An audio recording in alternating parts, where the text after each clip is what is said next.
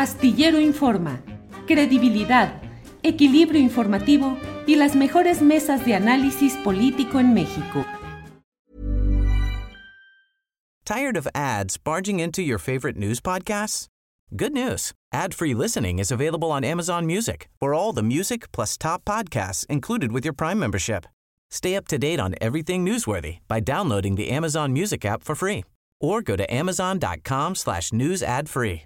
That's amazon.com slash news ad free to catch up on the latest episodes without the ads. Hey, I'm Ryan Reynolds. Recently, I asked Mint Mobile's legal team if big wireless companies are allowed to raise prices due to inflation. They said yes. And then when I asked if raising prices technically violates those onerous two-year contracts, they said, what the f*** are you talking about, you insane Hollywood ass?" So to recap, we're cutting the price of Mint Unlimited from $30 a month to just $15 a month. Give it a try at mintmobile.com slash switch. $45 upfront for three months plus taxes and fees. Promo for new customers for limited time. Unlimited more than 40 gigabytes per month. Slows. Full terms at mintmobile.com. Astillero Informa, credibilidad, equilibrio informativo y las mejores mesas de análisis político en México. La una de la tarde en punto y ya estamos en Astillero Informa. Muchas gracias por acompañarnos en este proyecto periodístico que con base en la credibilidad le lleva información, análisis y debate. Gracias por acompañarnos y acompañarnos, quiero decir, todos con todos, acompañarnos eh, en este eh, eh, programa del martes 3 de agosto de 2021. Está como siempre con nosotros mi compañera, quien produce este programa y es co-conductora de él, Adriana Buentello. Adriana, buenas tardes. ¿Cómo estás, Julio? Muy buenas tardes. Siempre es un gusto saludarte a ti y a todos los que ya nos están viendo en este momento. Y como siempre, tendremos un programa muy completo, Julio. Iniciamos con una de las notas más importantes del día. A partir de este martes, gaseros de la Ciudad de México y el Estado de México iniciaron un paro en donde al menos 8 mil pipas distribuidoras de gas LP dejarán de prestar servicio a clientes no prioritarios. Esto como protesta a las condiciones de precios máximas establecidas por la Secretaría de Energía y la Comisión Reguladora de Energía. Desde el pasado 29 de julio se publicó en el Diario Oficial de la Federación la nueva metodología para precios máximos de gas LP establecida por la Comisión Reguladora de Energía con la finalidad, establece el Diario Oficial de la Federación, de proteger los intereses de los usuarios finales. Este paro de actividades eh, de acuerdo con los propios gaseros, no afectará a clientes prioritarios, áreas especiales o esenciales, como pueden ser hospitales, comedores públicos o instalaciones vulnerables o áreas COVID. Y pues vamos a entrar ya en estos momentos con una entrevista eh, particularmente importante el día de hoy con el titular de Profeco.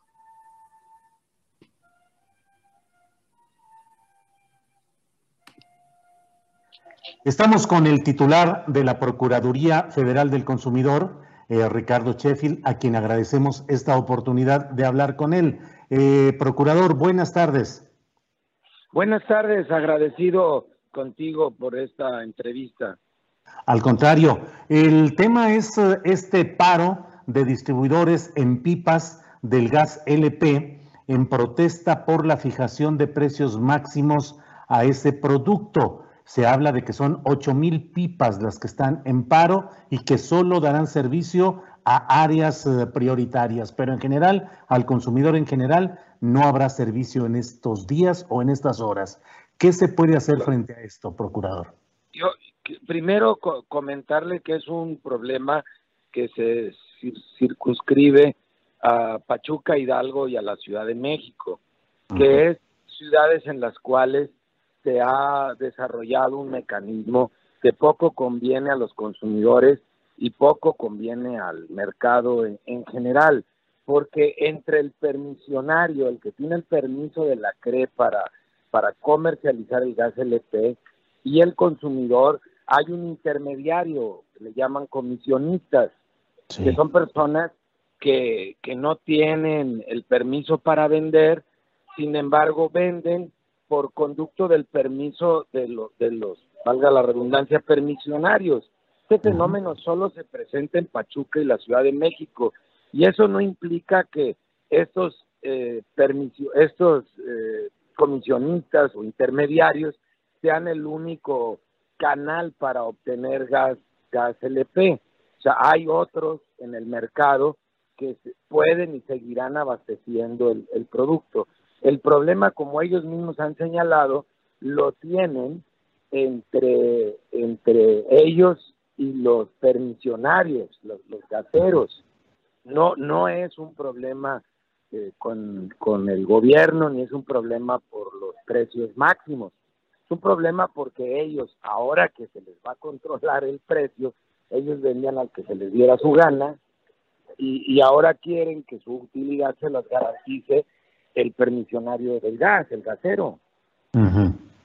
Ante esto, ¿qué debe hacer el cliente común y corriente que en su casa no reciba ese suministro de gas? Que llame a una de tantas gaseras que hay. Ya llama por teléfono y le van a le van a proveer el, el, el producto. porque, porque, porque estas personas ni siquiera son permisionarios. Son, Es decir- son- son intermediarios en la comercialización. Eh, solo existe, reitero, en Ciudad de México y en Pachuca, y, y se han vuelto para el, para, para el consumidor pues, en una carga innecesaria, porque ellos son los que han estado encareciendo en varios lugares de la Ciudad de México el precio del gas. Eh, ¿Procede de cualquier manera presentar alguna queja ante la Profeco o simplemente dejar esto a, digamos, a la libre distribución con otros proveedores? este, pueden presentar una queja si, si gustan, pero en realidad van a resolver su problema buscando un proveedor. Además, un proveedor que sea permisionario, que, que realmente tenga él el producto que quiere adquirir, el gas LP, y no alguien que esté intermediario encareciéndoselo. Eh, ¿Puede generarse la percepción de que haya desabasto o simplemente, como ha dicho procura, como has dicho procurador, eh, basta con buscar proveedores establecidos? Algunos, algunos socios de Amexgas, eh, pequeños distribuidores, y estos intermediarios, que, que- que ni siquiera son permisionarios, han querido generar la, la percepción de que es, va a haber una escasez de gas. Eso es imposible porque todos ellos juntos no representan ni el 4% del volumen de gas en el país. Es una Estamos reacción. hablando nosotros de que, de que estas figuras arcaicas, este, poco funcionales para el dinamismo y transparencia de un mercado, eh, quieren permanecer todavía en la tercera década del siglo XXI con, con esquemas que correspondían yo creo al siglo XIX ni al XX. ¿Qué tanto se reciben quejas o protestas por este tipo de actividades en la Profeco? Lo único que yo he sabido y leído sobre este tema es lo que los mismos medios han publicado, pues dándole espacio a, a esas voces que están en su derecho, eh, queriendo sobredimensionar una situación particular de ellos, porque el producto ahí está disponible. De hecho, lo van a comprar más barato si se lo compran a alguien más que sí sea permisionario. Todo esto está en el contexto del anuncio del gobierno federal de crear el gas bienestar, sobre todo en la Ciudad de México.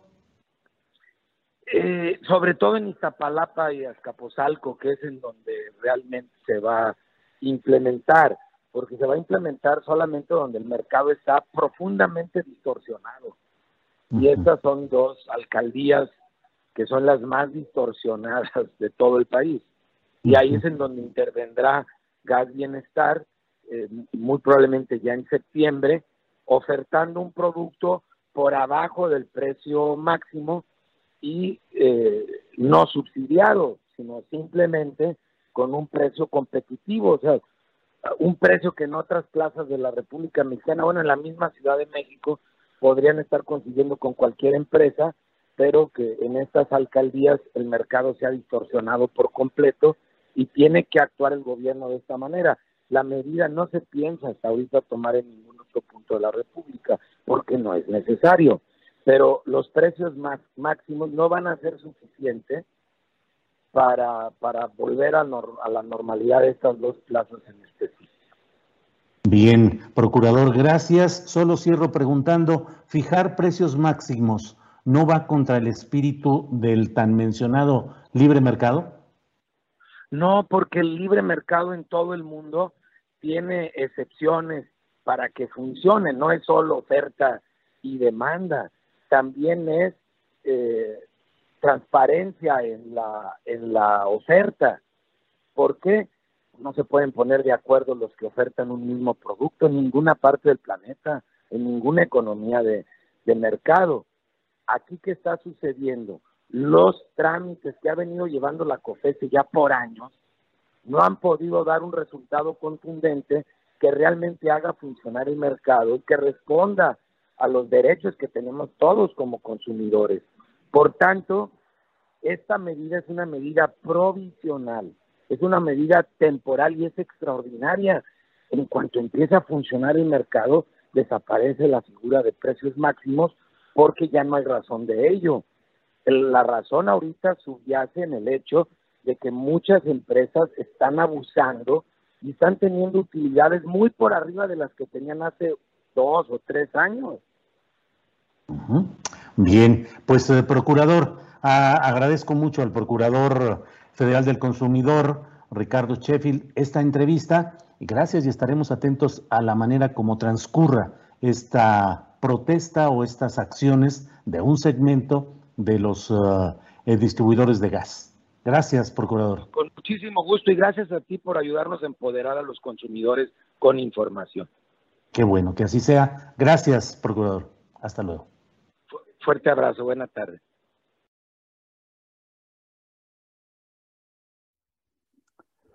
Bien, pues esto es lo que nos ha dicho el titular de la Procuraduría Federal del Consumidor eh, y en ese mismo esquema estamos eh, atentos a lo que suceda. Buscaremos más información porque este es un tema, creo yo, bastante relevante que merecemos eh, tener más detalles de lo que está sucediendo con esta este acuerdo publicado en el Diario Oficial de la Federación, donde la Comisión eh, Reguladora de Energía señala claramente los eh, aspectos eh, que llevan a establecer de manera provisional un máximo en el precio de la venta al público del gas LP, del gas licuado de petróleo. tendremos más información más adelante y bueno, para continuar con nuestro programa, en unos segunditos más va a estar ya con nosotros Pedro Moctezuma. Pedro Moctezuma es, eh, eh, usted eh, lo hemos tenido en este programa. Él es el coordinador del programa de investigación para la sustentabilidad de la Universidad Autónoma Metropolitana e integrante de la Coordinadora Nacional Agua para Todos, Agua para la Vida. Así es que saludo al doctor Pedro Moctezuma Barragán. Pedro, buenas tardes. Qué gusto saludarte, saludar a tu querido auditorio. Todos muy conscientes del devenir de lo que está pasando en México. Estamos en un mes muy turbulento y al mismo tiempo con muchos retos y oportunidades. Así es, Pedro. En concreto, están impulsando desde la Coordinada Nacional Agua para Todos y Todas, Agua para la Vida, eh, pues la exigencia de que la legislatura federal que está por terminar cumpla con su compromiso de cerrar justamente, de aprobar la legislación que defienda esta agua para todos y todas. Eh, ¿De qué se trata el tema, por favor, Pedro? Mira, Julio, ya tienen el balón a un metro de la portería Nada más le falta aprobar un proyecto de dictamen consensado entre todos los proponentes de la Ley General de Aguas que se presentó ya en, la época de la sesión ordinaria. Sin embargo, por, por cosas están omisos, omisos ocho años del mandato del artículo tercero transitorio del artículo cuarto constitucional que los obliga a emitir una ley general de aguas antes de 360 días. Esto en 2008. Nosotros presentamos la iniciativa ciudadana de ley general de aguas el 7 de febrero de 2013 en tiempo y forma. Y luego la seguimos trabajando, 299 foros a lo largo y ancho del país. Y a partir de dos legislaturas incumplieron, la 62 y la 63, y dijimos nosotros, bueno, ganó eh, eh, Morena, ganó el progresismo el primero de julio, una de las demandas principales era eh, precisamente el problema del agua. Y muchos candidatos nos firmaron nuestra agenda por el agua. Dijimos, no, pues ya en, los próximos meses se va a aprobar la ley. Empezamos las gestiones con la Comisión de Recursos Hidráulicos. Empezamos primero con Mario Delgado, de ahí Feliciano Flores Anguiano, después con Comisiones Unidas, también la de Medio Ambiente, y eh, ellos en lugar de dictaminar la ley eh, que se les presentó, y en lugar de eh, respetar, después promovimos que hubiera más participación y el grupo parlamentario de Morena, el grupo parlamentario de PT, y un grupo de senadores también presentaron respectivas iniciativas idénticas, muy similares en el espíritu, en las propuestas a la nuestra. Se logró ya una sola iniciativa consensada y en lugar de dictaminar, decidieron ellos empezar a hacer toda una serie de foros, toda una serie de, de grandes eventos, 35 en todo el país. Estuvimos en todos. Vamos a presentar todo esto en un libro en, unos 10 días más. Se entretuvieron en eso. Mario Mata, el insurrecto de Chihuahua, que provocó el conflicto en mayo del año pasado, que llamó a la separación de Chihuahua de la federación, eso lo pueden ver en Google, y eh, Flores Anguiano sacaron esta ley Mataflores, no sé si te acuerdas, para intentar frenar un proceso eh, y lo que hicieron fue darle largas y hasta el día de hoy no se ha aprobado el dictamen. Por ello estamos exigiendo un periodo extraordinario de sesiones. Se puede lograr de aquí al 31 de agosto y vamos con todo para eh, que la ciudadanía eh, le exija a la 64 legislatura que legisle sobre la... De ahí la canción que te mandé, cumple 64, que queremos difundir y eh, pues toda una serie de, de, medidas que vamos a estar tomando. Desde luego, tu apoyo, el apoyo de tu auditorio es muy importante porque pensamos que sin presión los legisladores van a estar en el sueño de los justos. Sí, Pedro, y específicamente quienes eh, como legisladores federales tienen la obligación de acelerar o de atender este proceso que, como tú dices, pues ha recorrido la cancha completa, está enfrente de la portería y desde luego que dicen que en política lo que no suena lógico suena metálico, pero bueno, ese es solamente una, un comentario. Pero ¿quiénes no están permitiendo o quiénes deberían de impulsar esto?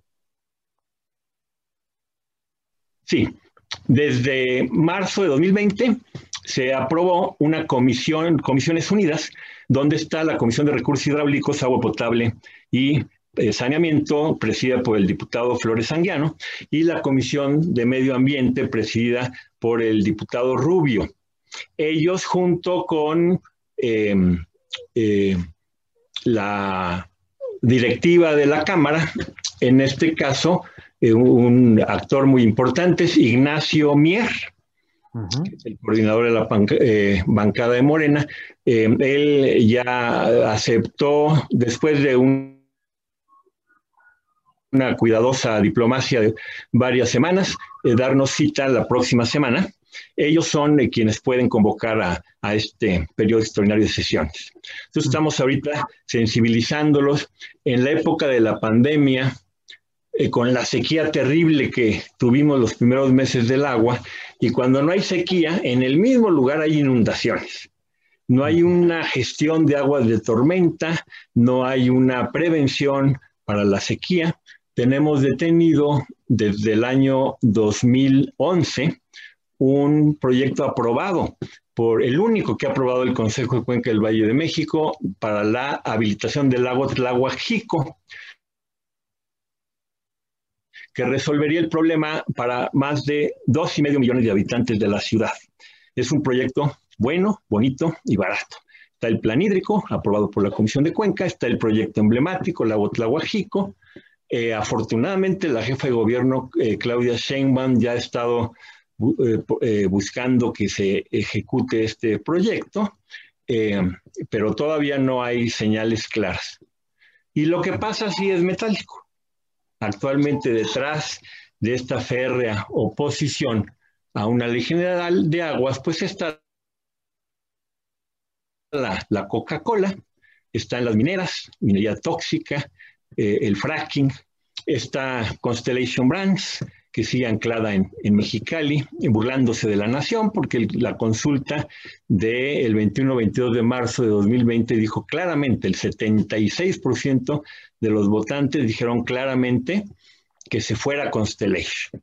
Todavía fue el señor presidente el 25 de noviembre y reafirmó que iba a salir y hasta la fecha no se han movido. Todo esto también por falta de una legislación La ley de aguas nacionales es un engendro eh, heredado de negociación entre Salinas, uno de los eh, que están sujetos a, a, juicio, y George Bush. Y esta ley de aguas nacionales fue creada para, para ceder las aguas nacionales a los grandes mercados. Y por ello, cuando el presidente da órdenes de que haya agua para el pueblo, de que se acabe con la corrupción en materia de agua, que es flagrante en todo el país, ¿quién no ha tenido problemas con el agua? Pues la propia ley de aguas nacionales es la primera que le ata las manos al eh, Ejecutivo.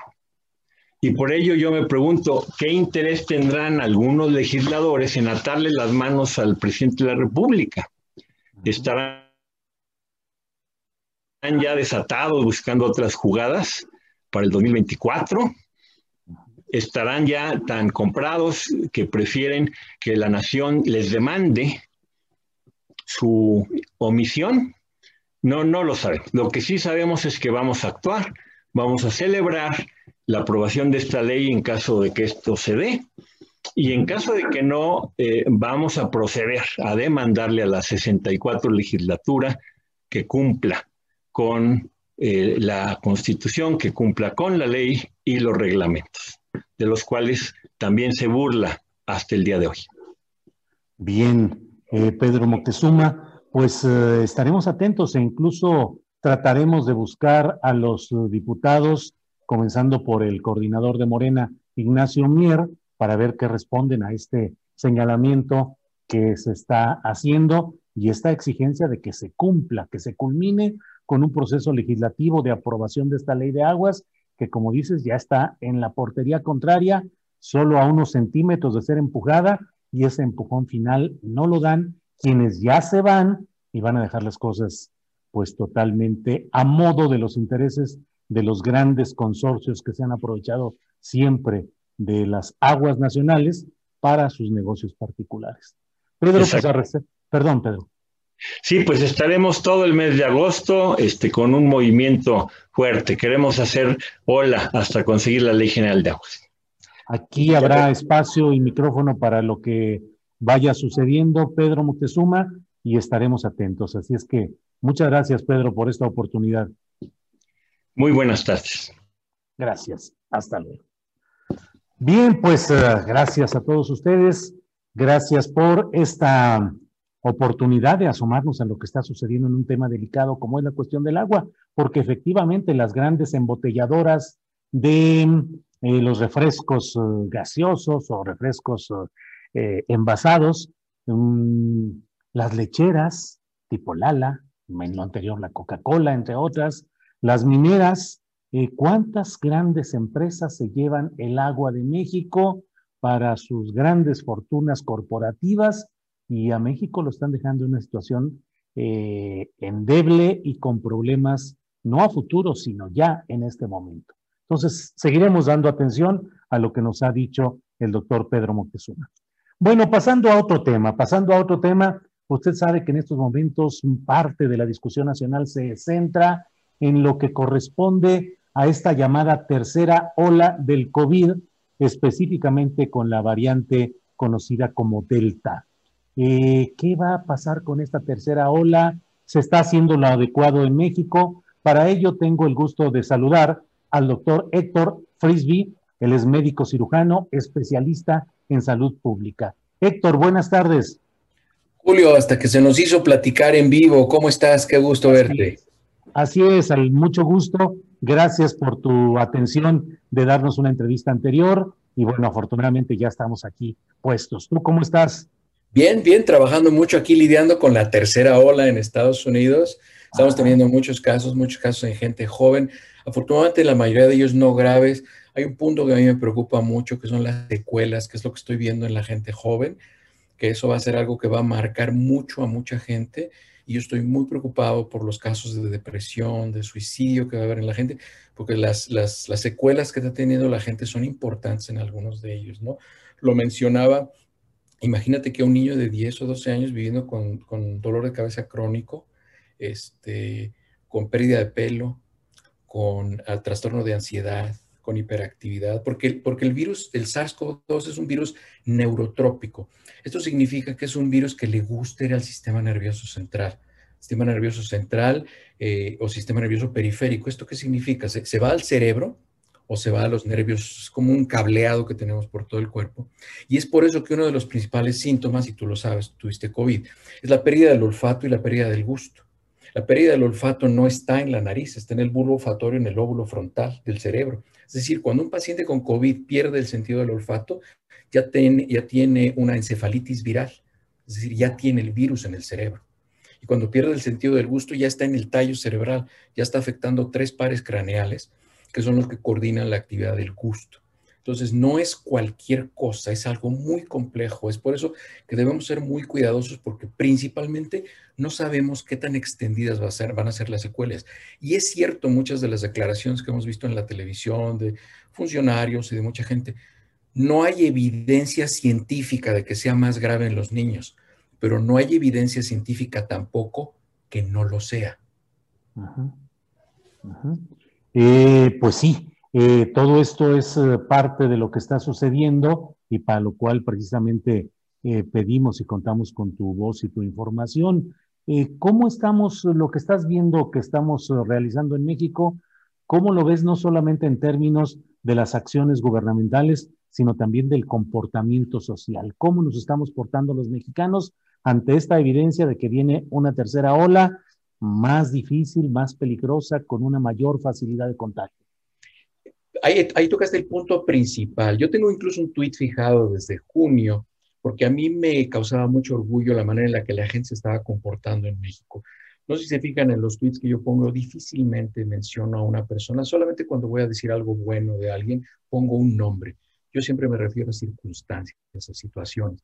En México lo, lo, está haciendo bien todavía, pero la gente está relajando mucho la disciplina. Y el gobierno no es el papá, el gobierno es un, órgano ahí que, que, la gente, pues es como la llamada misa, si quiere hace caso y si quiere no hace caso, porque no viven en una dictadura. Entonces, yo creo que se está bajando mucho la disciplina, se está relajando mucho la disciplina y hay acciones de gobierno en las cuales yo no estoy de acuerdo que se favorezca o se invite a gente a eventos masivos que se esperen unos dos o tres meses, ¿no? Que no inauguren Chapultepec y ese tipo de cosas. Yo no estoy de acuerdo en eso, pero en fin, yo no sé, yo no sé, yo no me meto en política, pero yo creo que, por ejemplo, fíjate, un acierto, que para mucha gente no lo es, es ofrecerle la opción a los padres de familia que están castigando su ingreso o a los niños que están cayendo en neurosis que puedan acudir a la escuela si así lo deciden.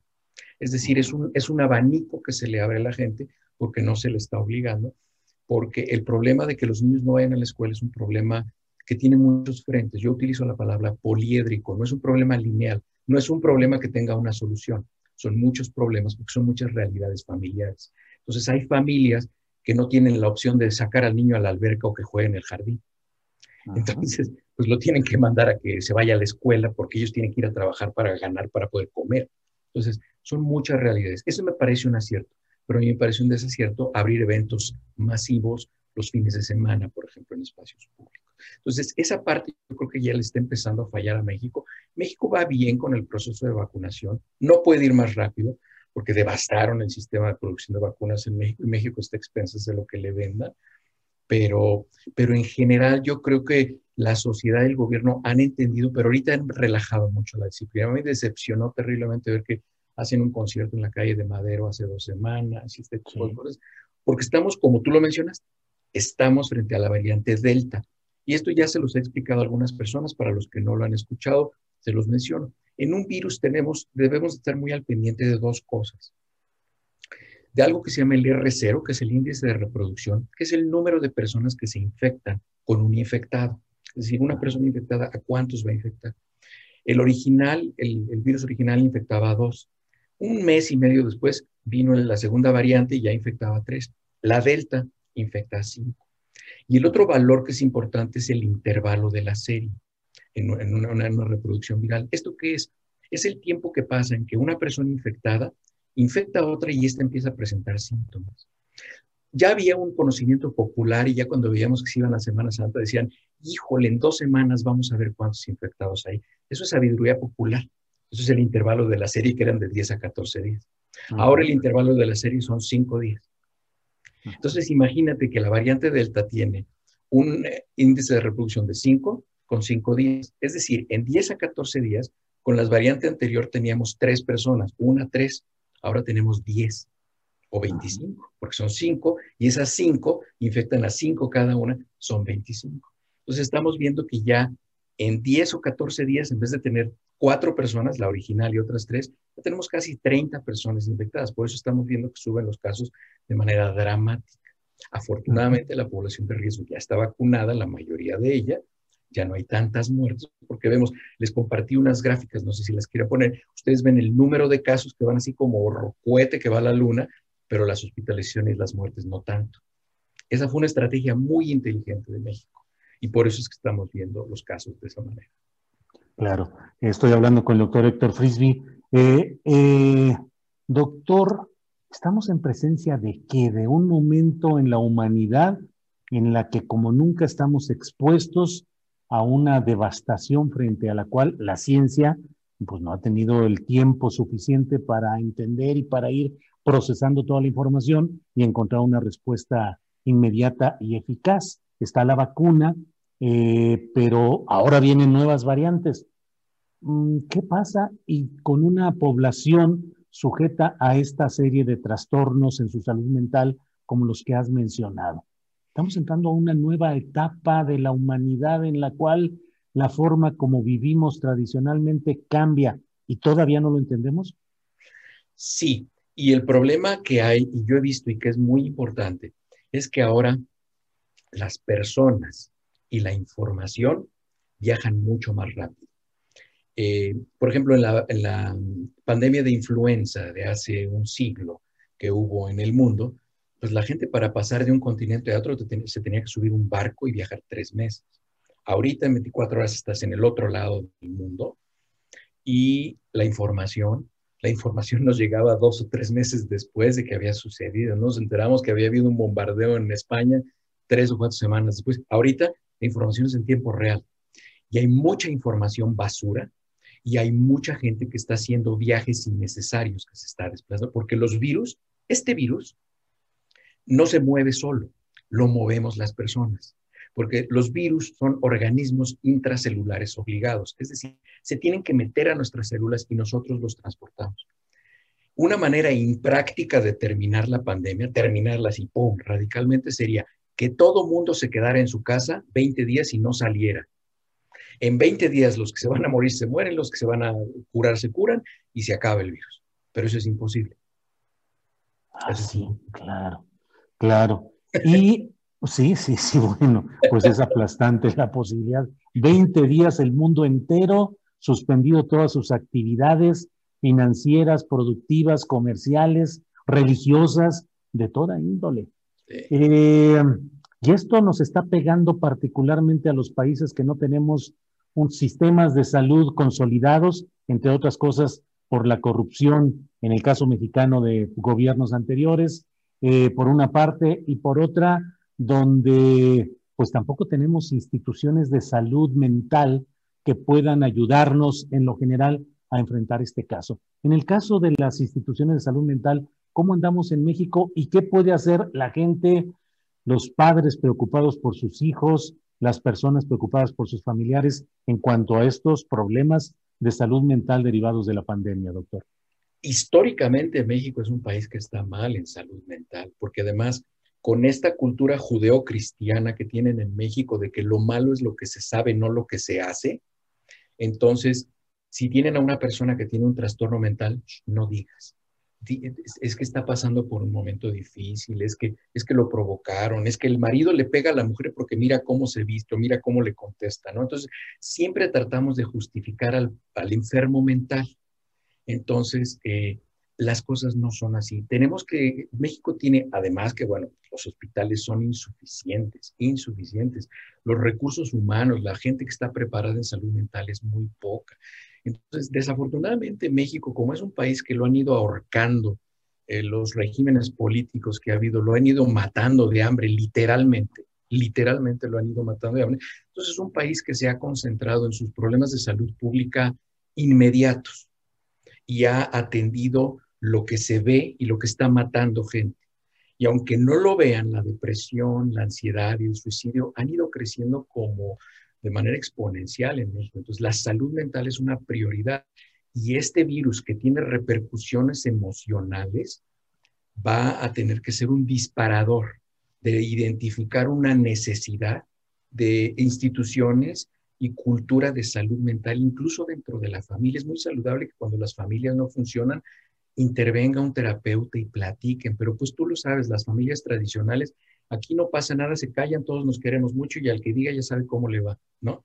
Entonces, porque estás traicionando la familia, ese tipo de cosas. Entonces, se tiene que ir rompiendo eso y tenemos que entender que así como nos duele un tobillo, pues se nos deschavetan las ideas de vez en cuando. Sí, eh, pues eh, doctor, estamos eh, deseosos de seguir informando acerca de lo que sucede con esta tercera ola del COVID, con la variante Delta y todo lo que debemos saber sobre este tema. Así es que, si nos permites, estaremos pronto nuevo, nuevamente platicando sobre este tema. Pero antes de terminar la entrevista, yo te quiero dar mucho, especialmente las gracias por la atención que has tenido con un joven de Guadalajara, Daniel Robles, que tiene parálisis cerebral, un joven que solo puede mover los ojos, eh, y que fue infectado por COVID y de una manera muy amable y generosa lo atendiste en términos que guardo en privado porque así los has mantenido tú y no soy quien deba revelarlos, pero sé de tu amplia generosidad y de tu ayuda a este caso del joven Daniel Robles, a quien le mandamos un saludo y un abrazo, a su madre que también se infectó, eh, la señora Maura, su hermana, en fin, gracias por todo lo que haces, por todo lo que has hecho, doctor. Así es, México necesita bondad, el mundo necesita bondad y debemos buscar hacerla. Gracias, doctor. Seguiremos en contacto. Muy amable. Gracias a ti, Julio. Hasta luego, doctor. Gracias. Bien, pues um, seguimos con este programa, seguimos con información, eh, seguimos con entrevistas. Y bueno, mire, vamos ahora, em, vamos ahora con Adriana Buentello para tener más información de lo que ha sucedido en este día en cuanto esté lista Adriana, que ya está lista. Adelante, Adriana, de regreso, por favor.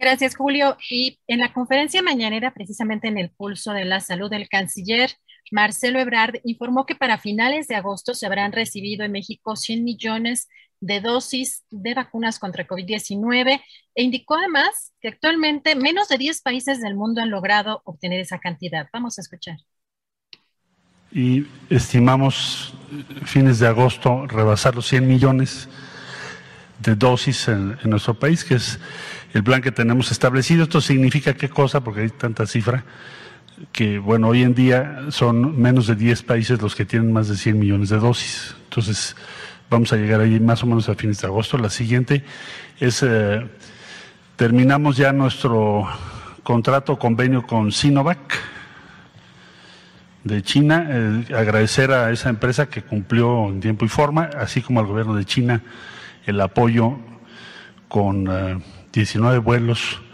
entre el 20 de febrero y la fecha. E, esos vuelos ya concluyeron el día, bueno, la semana pasada.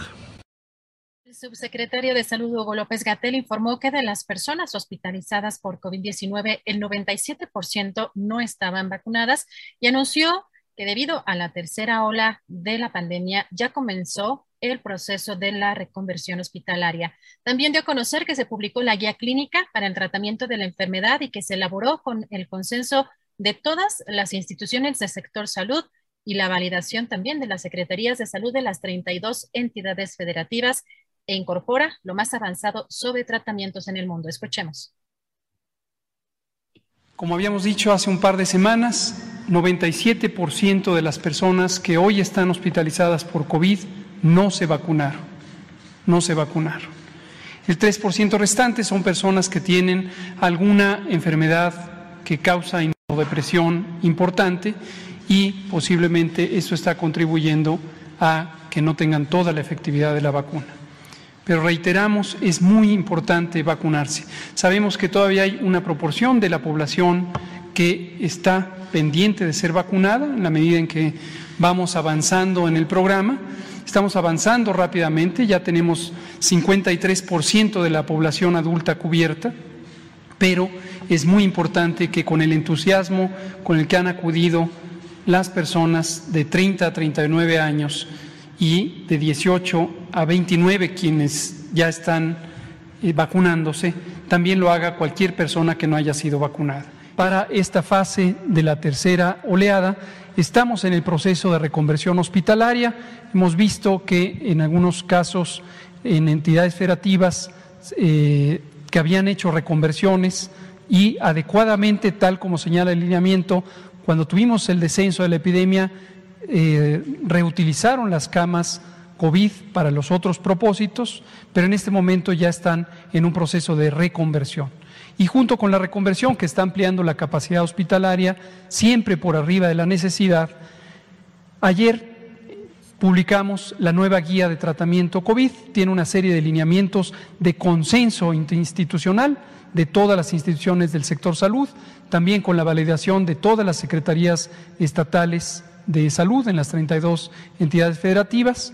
Y esta guía incorpora lo más avanzado de la revisión de la literatura científica nacional e internacional sobre los tratamientos que pueden ser útiles para COVID-19. Y el presidente López Obrador criticó nuevamente al Instituto Nacional Electoral y señaló que no ha estado a la altura de las circunstancias y que ellos, en vez de ponerse a la vanguardia de un proceso de transformación, se quedaron en la retaguardia representando al antiguo régimen, conservando los mismos vicios. También recordó que viene la revocación de mandato en marzo y que el bloque conservador tiene la oportunidad de reagruparse como lo intentaron hacer en junio. Escuchamos que también la autoridad electoral, con todo respeto, pues no ha estado a la altura de las circunstancias, porque estamos en un momento estelar en la historia de México. Es un proceso de transformación. Entonces ellos, en vez de ponerse a la vanguardia de este proceso de transformación, se quedaron en la retaguardia, representando al antiguo régimen, manteniendo, conservando las mismas prácticas, los mismos vicios, cuando debieron ellos agarrar la bandera de la transformación, del cambio verdadero, de la democracia, lo acabamos de ver en la consulta que fue muy importante, histórica, pero parece que les incomodaba la consulta. Viene la revocación del mandato en marzo. va a ser interesantísimo. No nos vamos a aburrir. Este, no vamos a estar bostezando. Eh, Gracias. Porque el bloque conservador tiene la oportunidad ahora de reagruparse, como lo hicieron en junio, que querían que no eh, contáramos con la mayoría en la Cámara de Diputados. Y se unieron todos. de de acuerdo con la encuesta del financiero, el 60% de los mexicanos dijo en julio estar en favor del presidente Andrés Manuel López Obrador, un 4% más que en junio, mientras que el 38% desaprueba al mandatario. El 38% de los encuestados por el financiero dijo que el rumbo del país va por buen camino, mientras que el 33% piensa que va mal. Y a través de sus eh, cuentas, a través de sus redes sociales, la jefa de gobierno de la Ciudad de México, Claudia Sheinbaum, dio a conocer que el segundo informe del peritaje sobre la tragedia en la línea 12 del metro se entregará a finales de agosto y que la Fiscalía Capitalina continúa con las investigaciones. Además, como lo adelantaba ayer el presidente de la República, informó que se nombró un comité de expertos para elaborar un proyecto ejecutivo para rehabilitar la línea 12, mismo que ya está avanzado y cuyos costos no se cargarían al erario. Escuchemos. Personalmente he estado dando seguimiento y encargado al comisionado ejecutivo de atención a víctimas, así como un servidor público de alto nivel que está brindando atención humana y personalizada a cada una de las familias. Como lo he dicho, ninguna familia se quedará en el desamparo. Segundo, continúa el trabajo profesional y especializado de análisis causa-raíz de la empresa noruega DNB, que ha hecho diversos estudios de análisis y entregará su segundo informe hacia finales de agosto. Por su parte, la Fiscalía General de Justicia está realizando sus investigaciones para establecer responsabilidades. Tercero, mi compromiso es devolver la línea 12 del metro a los habitantes de la ciudad. Es por ello que junto con el presidente de la República se nombró un comité de los mejores expertos para tener un proyecto ejecutivo de apuntalamiento y rehabilitación general de la línea 12 que incluye el tramo elevado, el subterráneo y los trenes. Este proyecto ejecutivo ya está muy avanzado. El objetivo es tener un proyecto sólido que garantice la seguridad y que el erario público no cargue con los costos de la rehabilitación. Sé que hay una urgente necesidad de la sociedad de respuestas y en particular de las víctimas. Confío en que la Fiscalía responderá con sus procesos de investigación para hacer justicia y estoy dedicada en mi caso, junto con mi equipo, a dar todo el apoyo que se requiera a esta comisión para que lo más pronto posible tengamos el proyecto ejecutivo e inicie la rehabilitación para que el usuario del metro, de la línea 12, la sociedad, tenga la confianza de contar con un servicio seguro. Bien, bien, pues eh, continuando con nuestra programación, gracias Adriana Buentello por esta eh, selección de noticias relevantes del día. Y vamos ahora con Gregorio Santos. Él es el encargado de la Comisión de Comunicación de Santa María Ostula.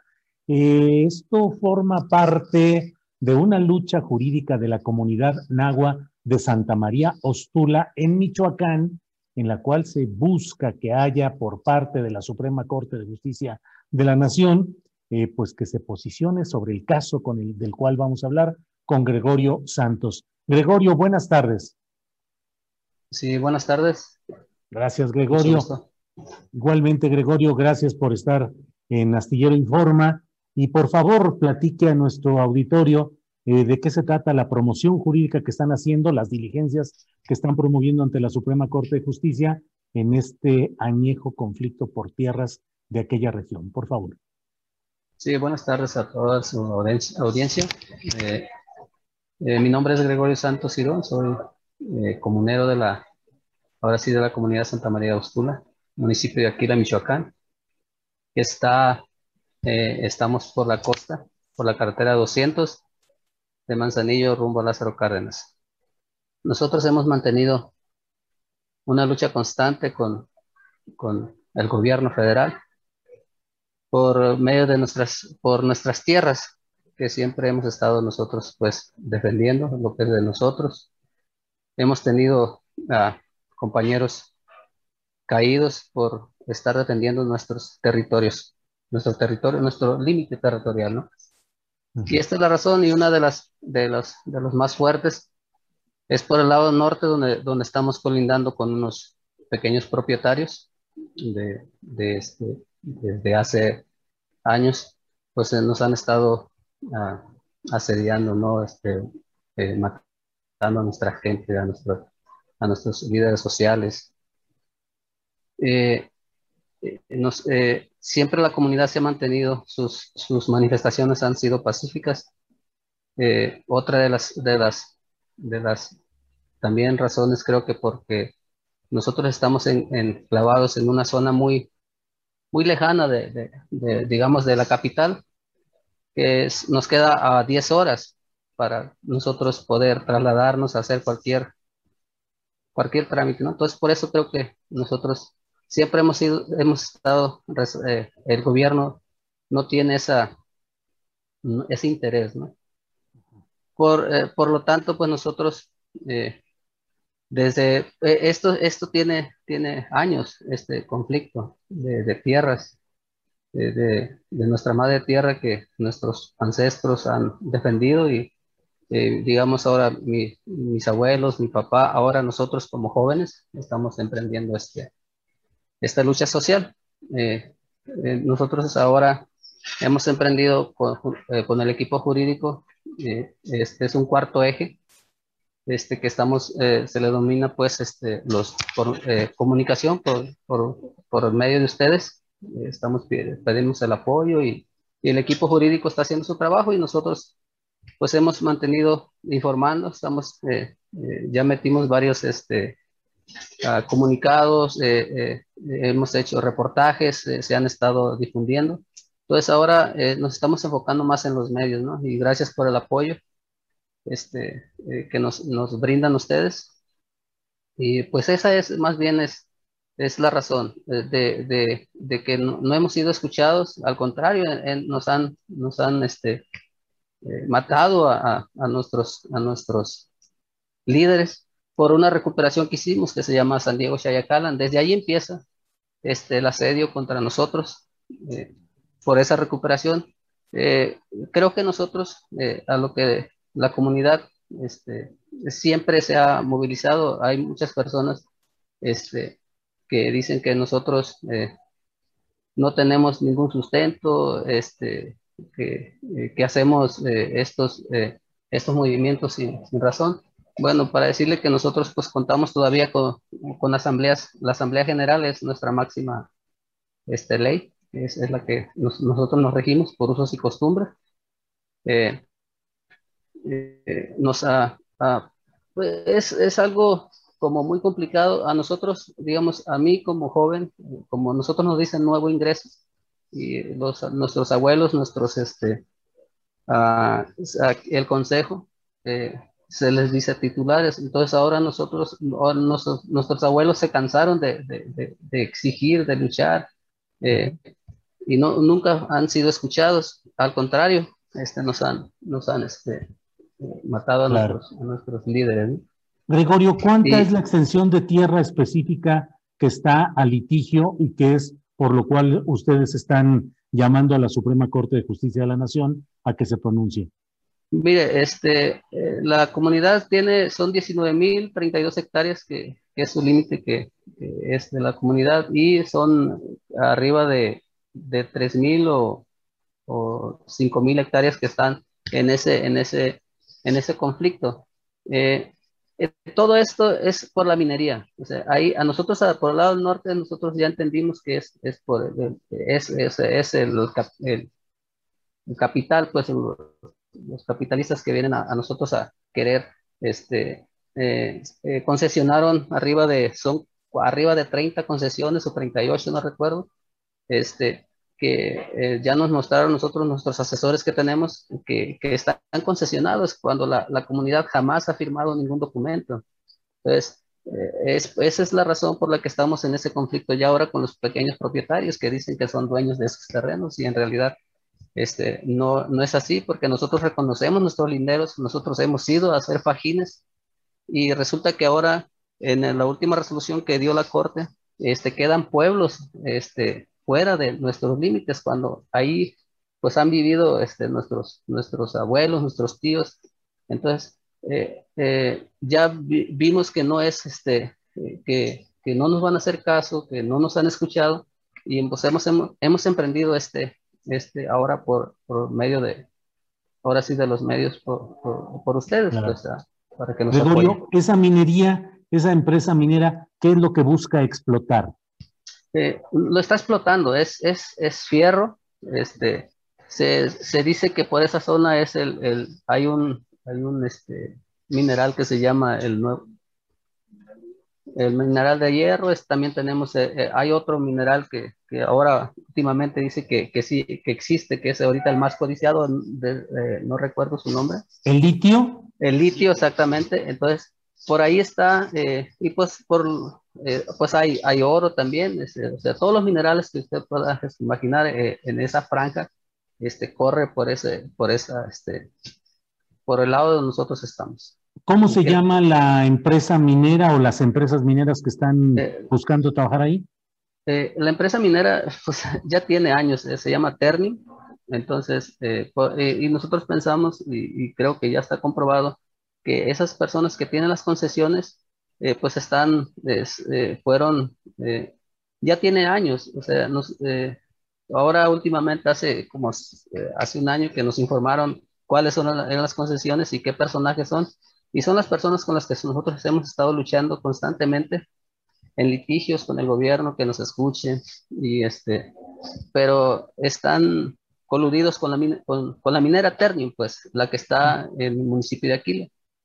Eh, ¿Y esas concesiones son de administraciones federales anteriores a la del presidente López Obrador o algo se ha dado también en esta? No, de anteriores. Este, eh, pues está desde, desde el más alto nivel hasta, hasta el más bajo, digamos, estamos hablando que presidentes municipales, y ahí es donde entra el narcoestado. Entonces, cuando nosotros recuperamos las tierras, eh, que, fíjese, eh, cuando, se cuando se recuperaron las tierras de Chayacalan, cuando la comunidad tomó la decisión de recuperar esas tierras, este, nosotros jamás imaginamos que iba a estar eh, en esos terrenos eran dueños de un, de un, de un narco eh, que estaba protegido por, por el gobierno del estado, y el municipal, el estado y, y todo arriba, ¿no? Federal.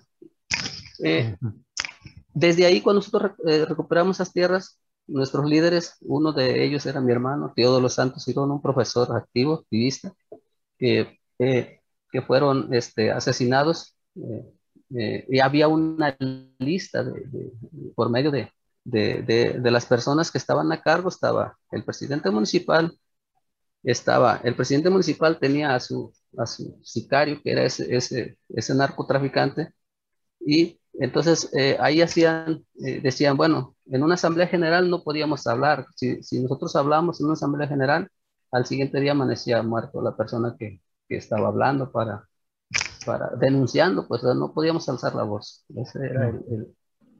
Entonces, nosotros nos dimos cuenta de que eh, cuando nos metimos a Chayacala, empezaron las muertes. Y, y, este, uno por uno, cada mes iba, iban este, matando a un miembro hasta que llegara la cantidad de 35 comuneros este, activos, y activistas. Y, este, y pues niños, ¿no? También, desgraciadamente, este, pasó eso. Eso fue, creo que fue en el sexenio de, de Vicente Fox.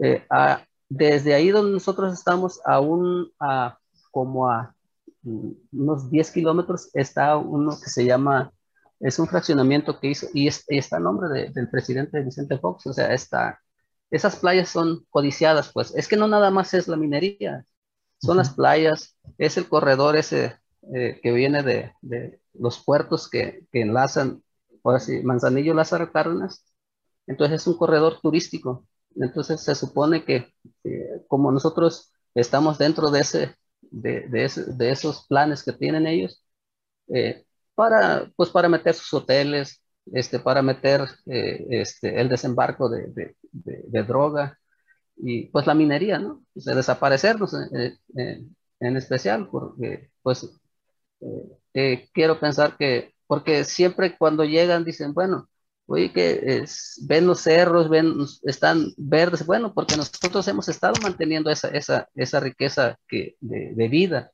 Nosotros no pensamos en la minería, nosotros pensamos en, que la tierra es la que nosotros nos está dando y, y hemos mantenido, no tenemos hoteles, eh, hay, hay paradores turísticos, ecoturísticos, hay enramadas, todo es natural. Este, y, y, hemos vivido, y así vivimos muy bien. Claro. Gregorio, habló usted de un fraccionamiento o una propiedad del expresidente Vicente Fox. Exactamente de qué se, trata. Se llama, es un se llama, eh, creo que se llama Tamarindillo. está, está entre, entre San Juan de Alima y este uh, de Tecomán, son como unos 20 kilómetros. Eh, eso está, eh, y, y, y, nosotros nos dimos la tarea de investigar y sí, es, es él, él, pues él compró ese fraccionamiento, por ahí está un, un terreno que es de él. Y entonces se fue y fuimos eh, nosotros viendo eh, el, cómo estaba, por qué había toda esa serie. Bueno, pues entonces hay interés porque esas playas son vírgenes, son playas vírgenes de, que usted puede visitar y, no va a haber eh, ningún hotel, o sea, estamos muy a gusto. Entonces, eso es lo que ellos pues ven, el interés de, de, nosotros, y que porque somos una comunidad indígena, o sea, nosotros pues eh, eh, nosotros vivimos de la tierra. Y eso es lo que estamos vendiendo y la vamos a defender y, este, y tenemos nuestra, nuestra guardia comunal, eh, estamos organizados este, y, y, ahora estamos emprendiendo una lucha a los medios pues que nos apoyen para, porque han venido a hacer, este, todos los casos se han caído, los juicios se caen por, por los peritos que vienen por medio del, del Estado y y pues, pues quiero pensar que,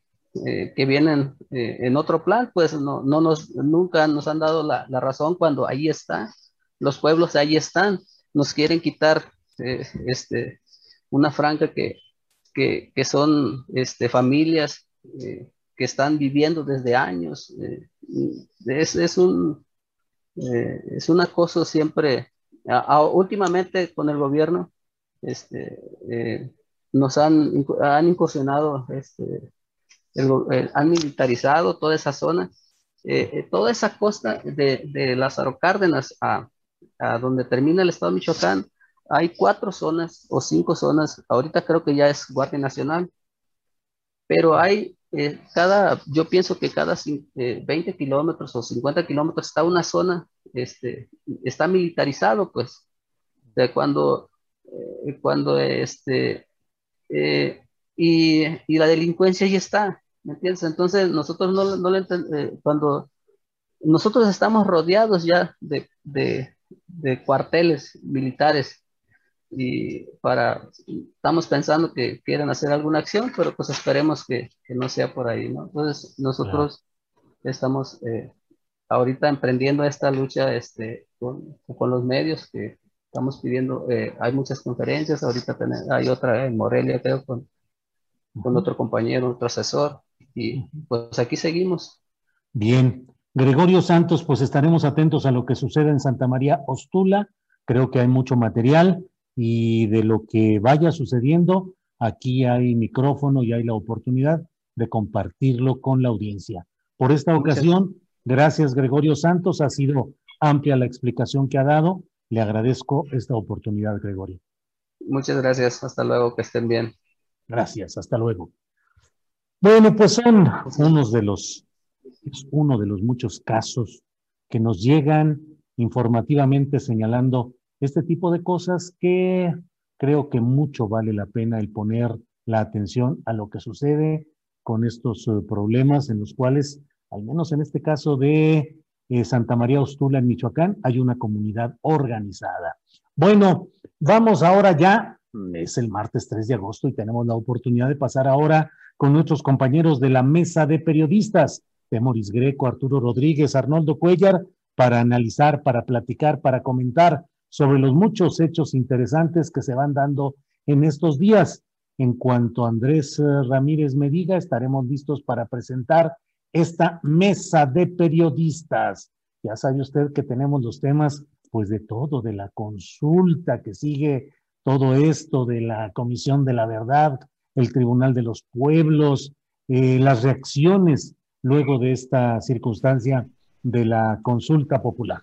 Bien, pues estamos ya listos, siendo las dos de la tarde, con tres minutos. Saludo a mis compañeros, ni más ni menos que a Temoris Greco. Temoris, buenas tardes.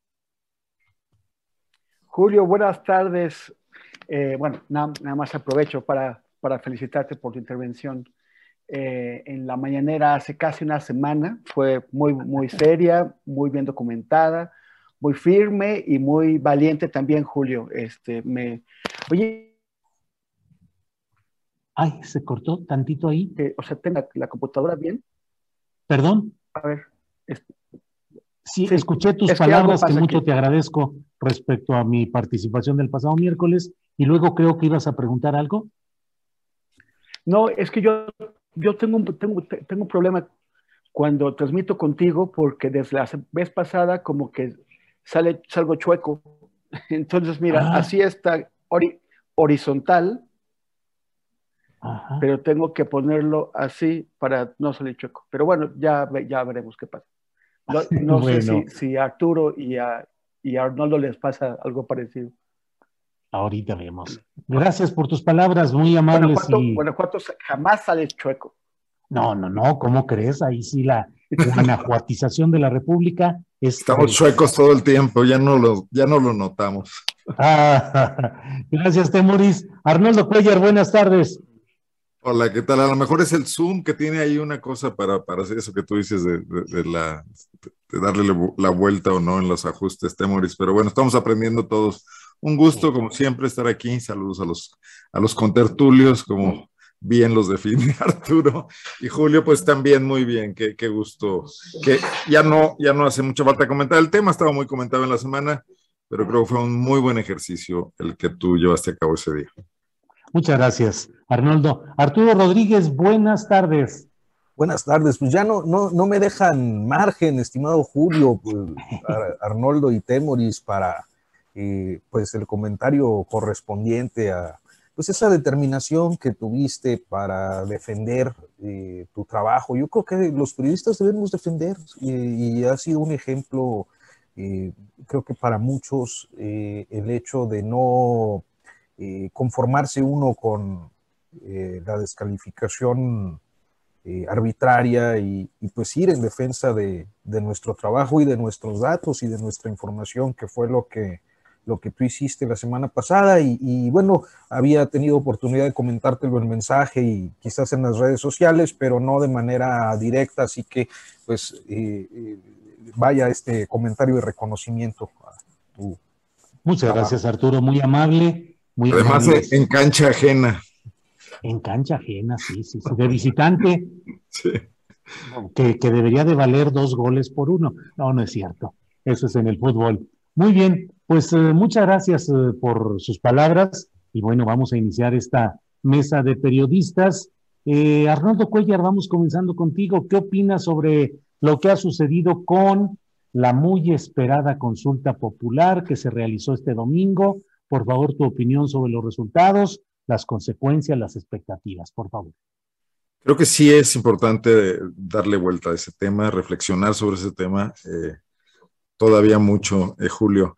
Aquí lo dijimos muchas veces, creo que coincidimos. Iba a ser una consulta con poca asistencia en vista de todas las circunstancias y con una abrumador eh, manifestación de, de apoyo a esta cosa rara que es enjuiciar el pasado sin saber bien cómo, ¿no? Yo creo que fue un buen ejercicio.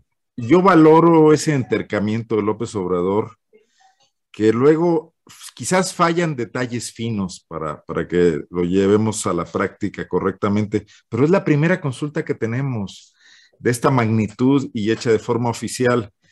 En México no hay un gran historial de participación electoral. Eh, el INE y el IFE anteriormente se han regodeado mucho en esta historia de que han construido la democracia en México. Yo digo que no hay mucha gracia en suplir a la Comisión Federal Electoral de Bartlett. Basta ser sencillamente decente o de, o de los anteriores secretarios de gobernación, ¿no? No tenía mucho chiste y menos con el presupuesto que les dieron. Además hay que reconocer que Bartlett tenía muchas cosas que hacer, ¿no? Eh, digo, hacer fraudes electorales, perseguir perredistas, pelear su propia sucesión presidencial y, y, periodistas y todo. y, aparte organizaba elecciones. El, el, IFE solo organiza elecciones. El colmo sería que no las hicieran limpias, sin, sin, sin, ratón loco y sin operaciones de ese tipo. Pero no ha ido más allá en el sentido de incentivar una participación democrática más profunda. Tenemos altas tasas de abstencionismo y no se diga en las elecciones intermedias donde esto cae terriblemente. En esta centralización de la política, el INE no le ha puesto cuidado a los organismos electorales locales, a, los OPLES, que antes estaban en manos de los gobernadores y que ahora al federalizarse siguen siendo eh, rehenes de grupos de interés local. Donde hay gobiernos priistas, el OPLE tiene una marcada influencia del PRI y en donde hay gobiernos panistas igualmente lo es del PAN. Y estas designaciones se negocian en mesas donde participan los consejeros que tienen conexiones con los partidos políticos. Entonces, con todo ese historial, ¿por qué íbamos a esperar que la gente se volcara en las urnas en una consulta? Ya ves, ya te están hablando del INE para decir que por favor. ¿Eh? No sé cómo diablos interrumpir esto, pero. A ver, con calma, con calma. Y, si es de, del INE o si es Lorenzo Córdoba, pues de una vez aprovechamos y que nos den una entrevista colectiva. Es una compañera periodista que no sabe que estamos en la mesa. Bueno. Ya, ya, ya, Muy bien. Bueno, eh, en, ese, en ese sentido, el, que 7 millones de mexicanos, bueno, la cifra ahorita nos la precisarás bien, hayan acudido a las urnas me parece extraordinario, independientemente incluso de que se hayan presentado aún vicios y que Morena venga arrastrando también ese historial que lo hacía el PRD, lo hace el PAN de, de, acarrear a gente a las urnas, etcétera. Es el inicio. Ojalá esto se normalice. Ojalá podamos ir a consultas sobre otros temas más trascendentes, quizás más de futuro. Eh, pero sí tenemos que inaugurar ese historial. El INE tiene que ser capaz de hacerlo y tendría que ser, en lugar de estos ensayos que de repente eh, quieren hacer de cómo motivar a la gente para que participe. Sin duda algunos buenos como las, las elecciones para niños, etcétera. Yo creo que lo mejor de ir a elecciones es hacerlo, es practicarlas y es generar una democracia participativa. Eh, entonces, en ese sentido, no creo de ninguna manera que, que, esto sea un fracaso. Sí creo que cayó también, ya con esto termino, en la polarización de sí o no, a favor o no de las decisiones y de las, y de las cosas que impulsa el presidente, de las ideas que impulsa el presidente, pero en eso vamos a estar en todo este tiempo igual metidos, no, no va a haber quien se escape de eso.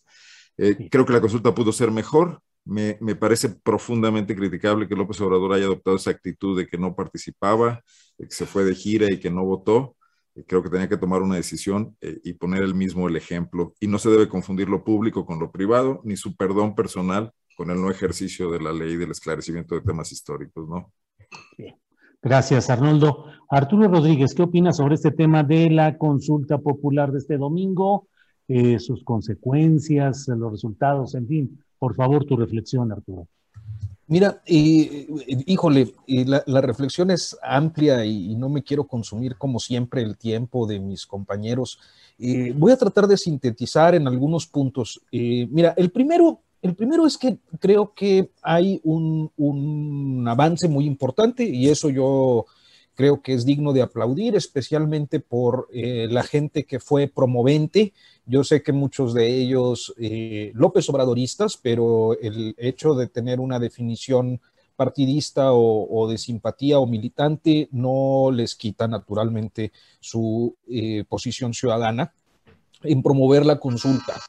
Eh, el segundo es eh, los diferentes grupos de ciudadanos que eh, decidieron difundirla, como inclusive algunos muy críticos al López Obradorismo, como el caso del Ejército Zapatista, el caso de algunos colectivos de víctimas, incluido Javier Sicilia, que bueno, pues ha sido señalado como un opositor a la actual administración aunque no sé si lo sea en sentido estricto, pero bueno, así se juega ahora, ¿no?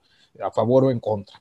Eh, y que estuvieron de acuerdo con la consulta. Entonces, me parece que ese esfuerzo ciudadano, eh, sea de unos cuantos, sea de 7 millones, que no es tampoco una cantidad despreciable de participación, nos coloca eh, frente a un avance importante en la construcción de la democracia. Las democracias nunca son perfectas, ¿no?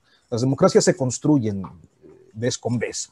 Y me parece que el hecho de que hoy exista un mecanismo como eh, de democracia directa, como la consulta popular o la revocación de mandato, y que este se haya realizado por primera ocasión, es una buena noticia. Claro, hay diferentes aspectos críticos que podemos analizar desde distintas perspectivas. Uno es el tema de la consulta, que creo que a final de cuentas ha sido el que se ha convertido en el centro de, las discusiones. ¿Se consulta la justicia o no se consulta? ¿Es un ejercicio absurdo o no lo es?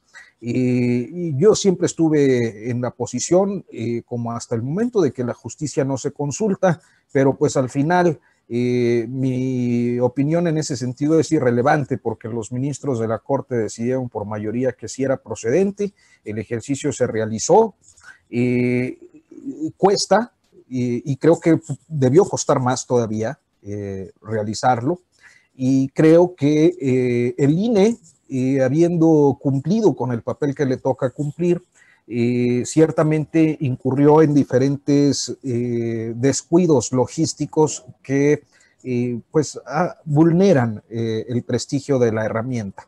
que sin embargo, pese a todas estas complicaciones logísticas, me parece que no hubiera variado mucho el, resultado. Difícilmente se hubiera alcanzado el 40%, pero eh, yo diría eso, es, es la primera vez que se usa esta herramienta, este mecanismo de participación.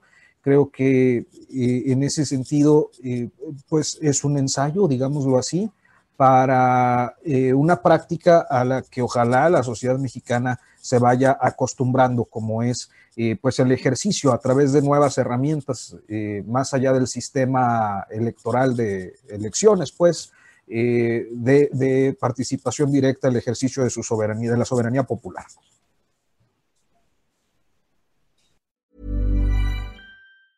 A lot can happen in the next three years, like a chatbot may be your new best friend. But what won't change? Needing health insurance. United Healthcare Tri Term Medical Plans are available for these changing times Underwritten by Golden Rule Insurance Company, they offer budget-friendly, flexible coverage for people who are in between jobs or missed open enrollment. The plans last nearly three years in some states, with access to a nationwide network of doctors and hospitals. So for whatever tomorrow brings, United Healthcare Tri-Term Medical Plans may be for you. Learn more at uh1.com. Hey, I'm Ryan Reynolds. At Mint Mobile, we like to do the opposite of what Big Wireless does. They charge you a lot we charge you a little. So naturally, when they announced they'd be raising their prices due to inflation, we decided to deflate our prices due to not hating you. That's right. We're cutting the price of Mint Unlimited from $30 a month to just $15 a month. Give it a try at mintmobile.com slash switch. $45 up front for three months plus taxes and fees. Promo for new customers for limited time. Unlimited more than 40 gigabytes per month. Slows. Full terms at mintmobile.com.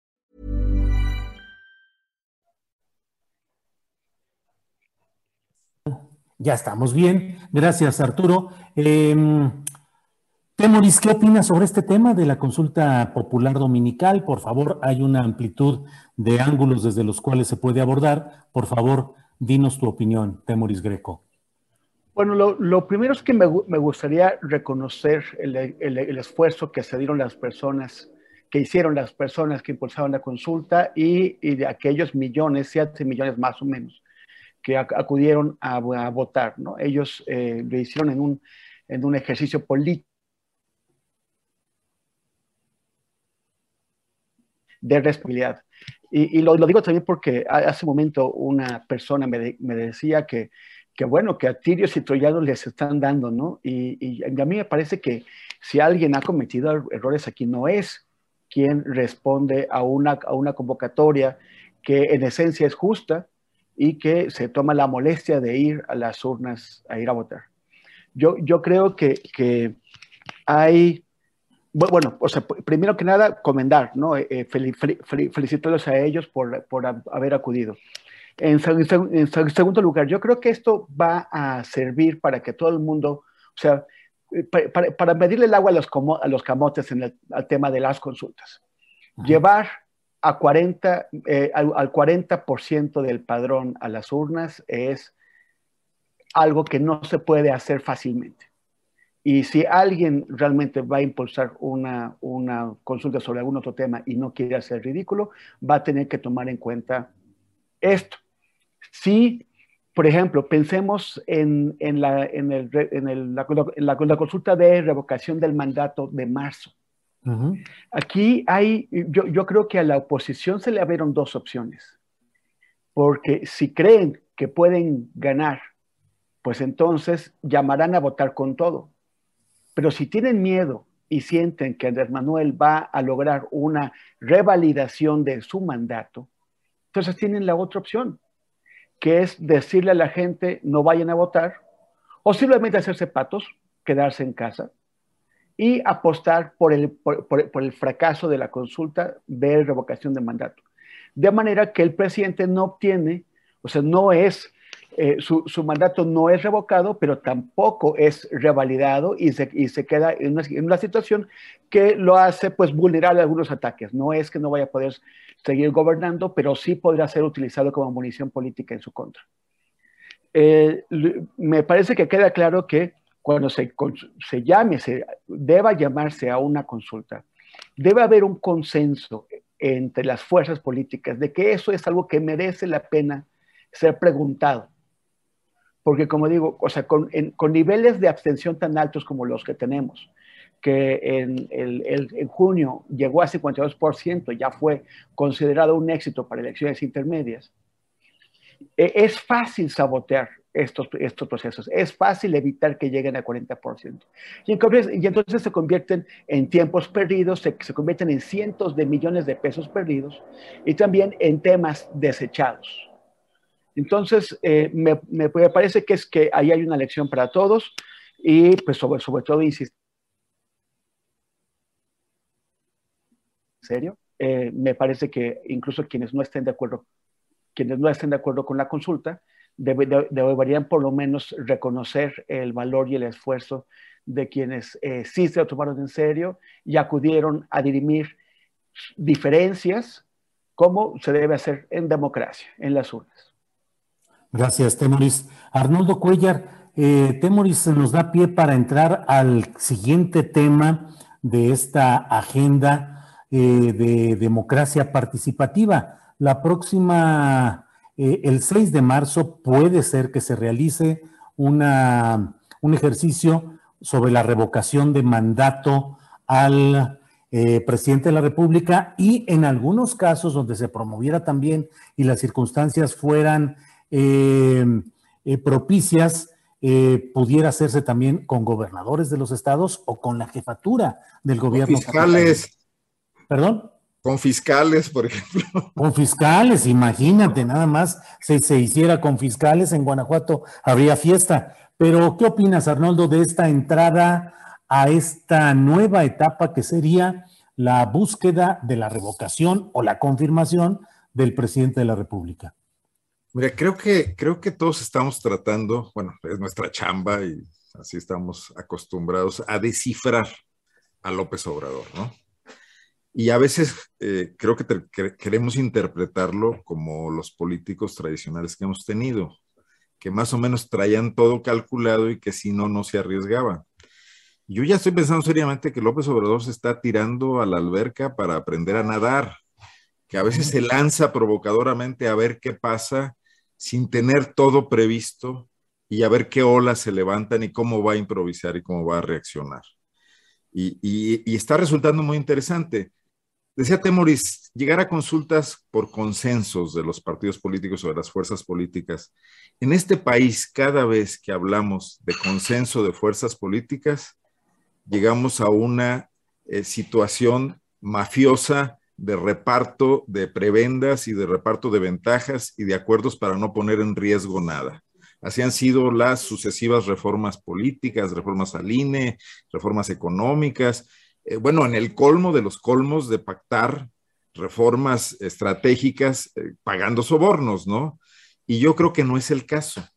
Yo creo que esta vez López Obrador sí está aventando temas en los que ni siquiera él trae el gobierno. Por supuesto que no lo trae, porque no tiene controlado a su partido político, porque su establecimiento geográfico con el que quiso establecer una base, que son los, los superdelegados, pues tampoco está funcionando y se ve muy claramente el desempeño de cada uno de ellos en los estados por los rangos de votación que tuvo la pasada consulta. pero no deja de estar moviendo a lo que estábamos acostumbrados en el viejo sistema político. Me parece a mí que con una intención de que lo que le siga no sea igual y no haya posibilidades de retroceso. Y en ese camino todo queda abierto. No, no podemos eh, ni siquiera prever qué es lo que pueda pasar que está muy bien, Julio, Temoris y Arturo, porque aquí estábamos muy acostumbrados y es la fuerza de estos analistas que llenan las páginas de los periódicos y esta comentocracia rancia de querer siempre saber qué va a pasar, porque traen una buena filtración, porque más o menos le analizaron al tema, porque creyeron adivinarle a los políticos la intención. Y creo que esta vez no está pasando así. Y sí estamos entrando en un camino en el que está muy bien que México entre, porque va a probar muchas de nuestras aparentes fortalezas institucionales que no son tales, que están ahí nomás sobre una cierta superficie para tratar de construir algo nuevo, porque todas estas reformas anteriores, y bueno, y dentro de eso está esta posibilidad de la revocación de mandato, que sí va a ser la gran batalla, ¿no? la confrontación de, este eh, clima o pro o anti López Obrador. O sea, pues, esto es lo que quieren, órale, vamos a ver qué pasa. Y va a ir a jugar, va a ir a jugar a ver qué pasa, porque la popularidad de hoy puede no ser la de marzo del próximo año, puede ser menos, puede ser más, la situación económica puede ser otra, la pandemia puede tener otro comportamiento, todo eso no está amarrado, ¿no? Pero también la oposición sufre eh, deterioros y sufre desdoros y las alianzas políticas se diluyen y vamos a ver de qué está hecho cada uno de ellos, ¿no? Los gobernadores también se debilitan, llegan al final de sus mandatos, entran otros nuevos. Entonces es un escenario en completo movimiento en el que más vale ser ahora sí historiador que profeta y ir viendo el día a día, ¿no? Muy bien, Arnoldo. Pues muchas gracias, Arnoldo. Arturo Rodríguez, eh, sobre este tema de la revocación de mandato que tiene que ser solicitada por ciudadanos que junten firmas hasta un 3% de la lista nominal de electores y que podría realizarse el 6 de marzo próximo y el INE está solicitando, ayer entrevisté al consejero presidente del INE, Lorenzo Córdoba, y él dice que es necesario que haya el 100% de las casillas en, la, en el ejercicio revocatorio porque equivale a una elección y no es como la consulta popular que tiene otras características. En fin, ¿qué opinas sobre este proceso de eventual, pero probable, de que ciudadanos exijan que se abra ese espacio para la revocación de mandato presidencial? Mira, este, yo acabo de hacer un elogio a, a los procesos plebiscitarios. A mí me gustan los procesos plebiscitarios. Yo creo que no hay demócrata que se pueda oponer a un ejercicio de democracia directa, referéndum, plebiscito, consulta popular y revocación de mandato. Eh, ¿Qué es lo que siento? Y en principio, eh, creo que, bueno, algunos ciudadanos podrían hacer esa solicitud, especialmente aquellos que eh, tengan inconformidad con el actual gobierno o aquellos que quieran formar parte de un juego presidencial por, por ir a, una consulta eh, en la que creo que el, resultado es bastante eh, predecible. Es decir, eh, me parece que no se debe abusar tampoco de los procesos plebiscitarios. yo cuando hacía el elogio de lo que ocurrió con la consulta popular decía pues que bueno, uno de los aspectos tenía que ver con, con, la pregunta, con la forma en la que se articuló eh, el tema de, consulta. Y, me parece que en este caso eh, la herramienta sería saludable y sana cuando eh, estás ante una inconformidad amplia, generalizada contra un gobernante. O sea, yo no me imagino cómo habría resultado un ejercicio así, por ejemplo, al cuarto año de Peña Nieto, pero me parece que era un ejercicio que eh, en ese contexto, que, ya teníamos el escándalo no solo de la Casa Blanca, sino el resto de las casas de los otros, ¿no? De, de Videgaray, Malinalco y lo de las lomas, de pues los diferentes actores ahí involucrados en los escándalos de las casas, las evidencias claras de, eh, o, sospechas muy bien fundadas de corrupción en el contratismo gubernamental y, destacadamente un proceso represivo activo eh, muy generalizado, en, eh, enderezado en contra de quienes se oponían justamente a los grandes negocios que implicaban pues todos los proyectos extractivistas y especialmente los de infraestructura eh, energética, hidráulica, carretera, etcétera, este, y que estaban siendo sometidos a un proceso represivo eh, de manera muy destacada en el sector educativo que tuvo como sus peores episodios lo ocurrido con, con los estudiantes de Ayotzinapa. Pues ese cuarto año de gobierno eh, naturalmente ya registraba un repudio generalizado que hacía pertinente ir a una consulta para saber si ese mal gobierno podía continuar o no. Pero en este caso me parece que hay un apoyo eh, muy mayoritario a un presidente eh, junto a una cultura política ciudadana que eh, apuesta naturalmente por un tema de estabilidad, a una estabilidad política. Yo creo que si el presidente López Obrador fue electo para seis años, pues no habría motivos en este momento, eh, ni creo que los haya para el mes de marzo, para someter a una consulta eh, el, hecho de que continúe o no.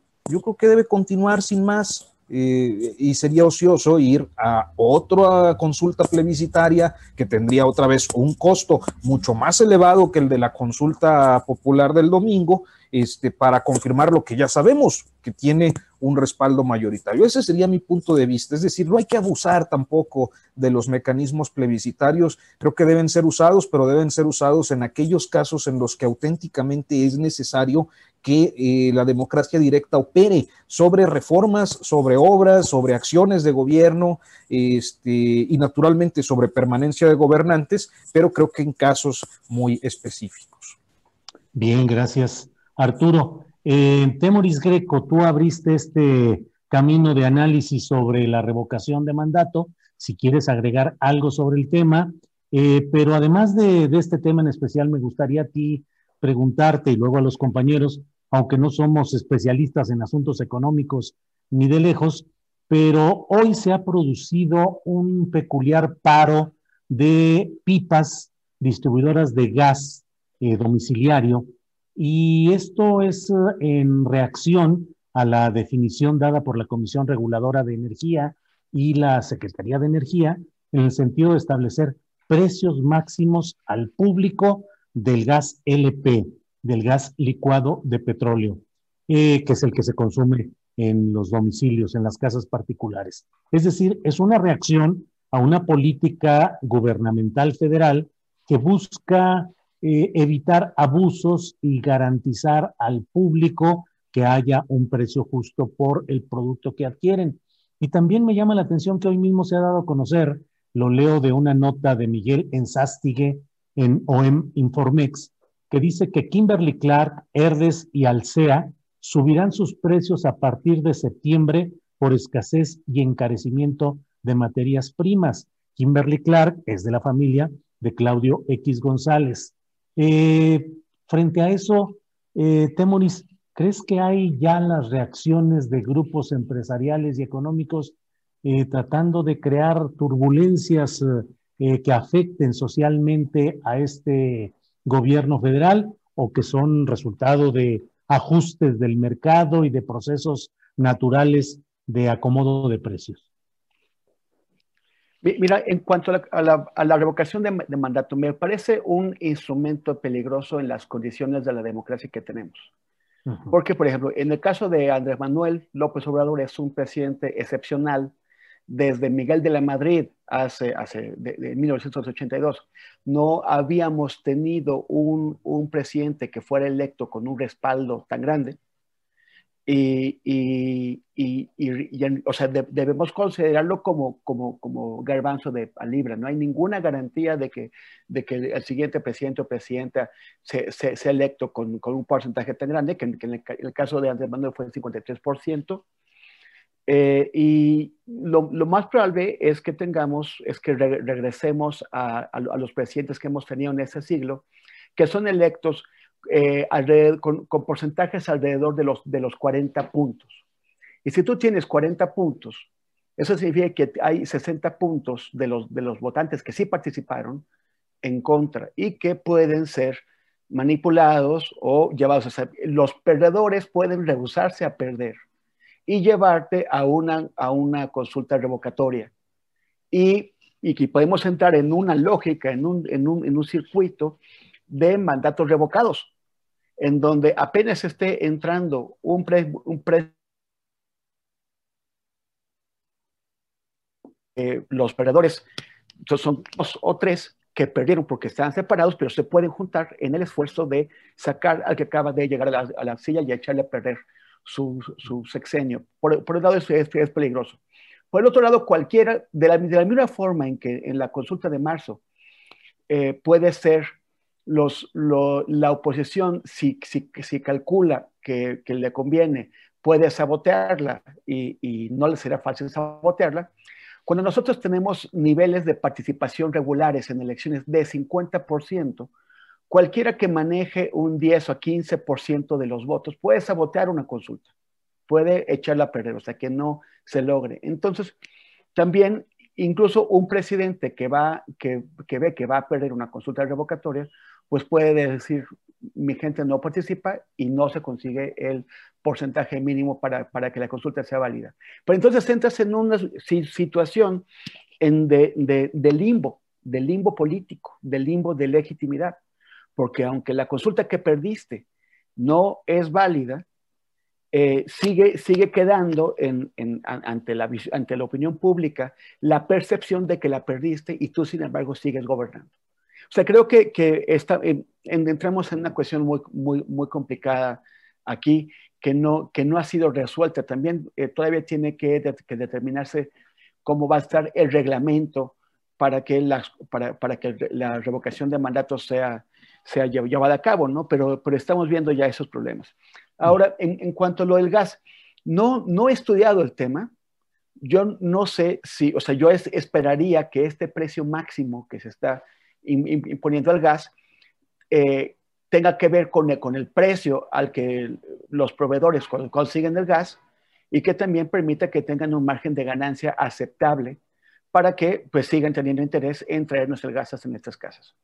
Si esto es así, pues me parece que, eh, están en, todo lo correcto quienes les están poniendo un tope, o sea, un tope que, como digo, garantice que tengan una ganancia aceptable, pero no excesiva, y que por lo tanto nos, eh, que e, evite que nos extorsionen a nosotros, a los compradores, que nos obliguen a comprarlo a, un, precio que no, que no corresponde, aprovechándose que realmente tenemos pocas opciones pocas alternativas para que nos, nos traigan el gas.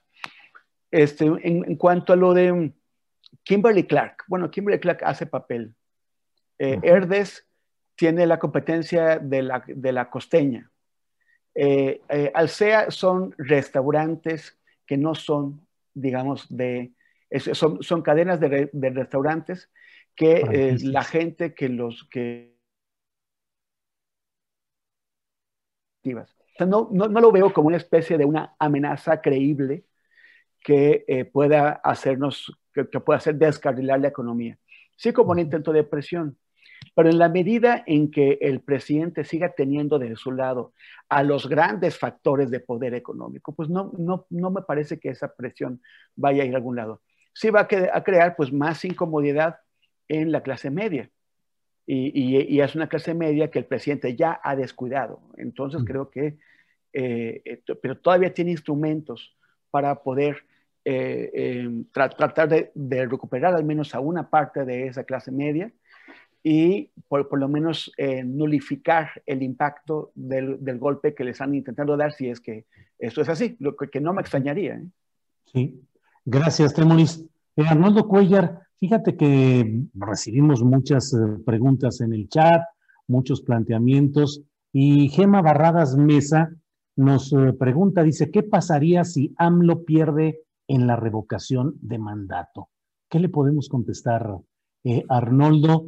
Yo diría en lo político, en lo social y en lo jurídico, ¿qué pasaría de verdad si López Obrador perdiera en la revocación de mandato y tuviese que retirarse del cargo de presidente de la República?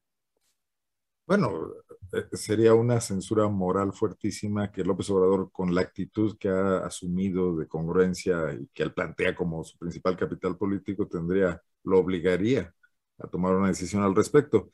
No, no sé, aquí habría que ver a los expertos más eh, duchos en temas parlamentarios, en temas jurídicos, que, procede, entiendo pues que entrarían las cámaras ante una renuncia, porque no sería otra cosa, él tendría que presentar una renuncia a alguna cuestión por el estilo, no está previsto otro mecanismo, pero bueno, sí entraríamos en, en Barrena, en una situación inédita, eh, complicada que este país no ha vivido y que puede generar un gran caos, pero yo creo que estamos metidos en un gran caos que no queremos ver.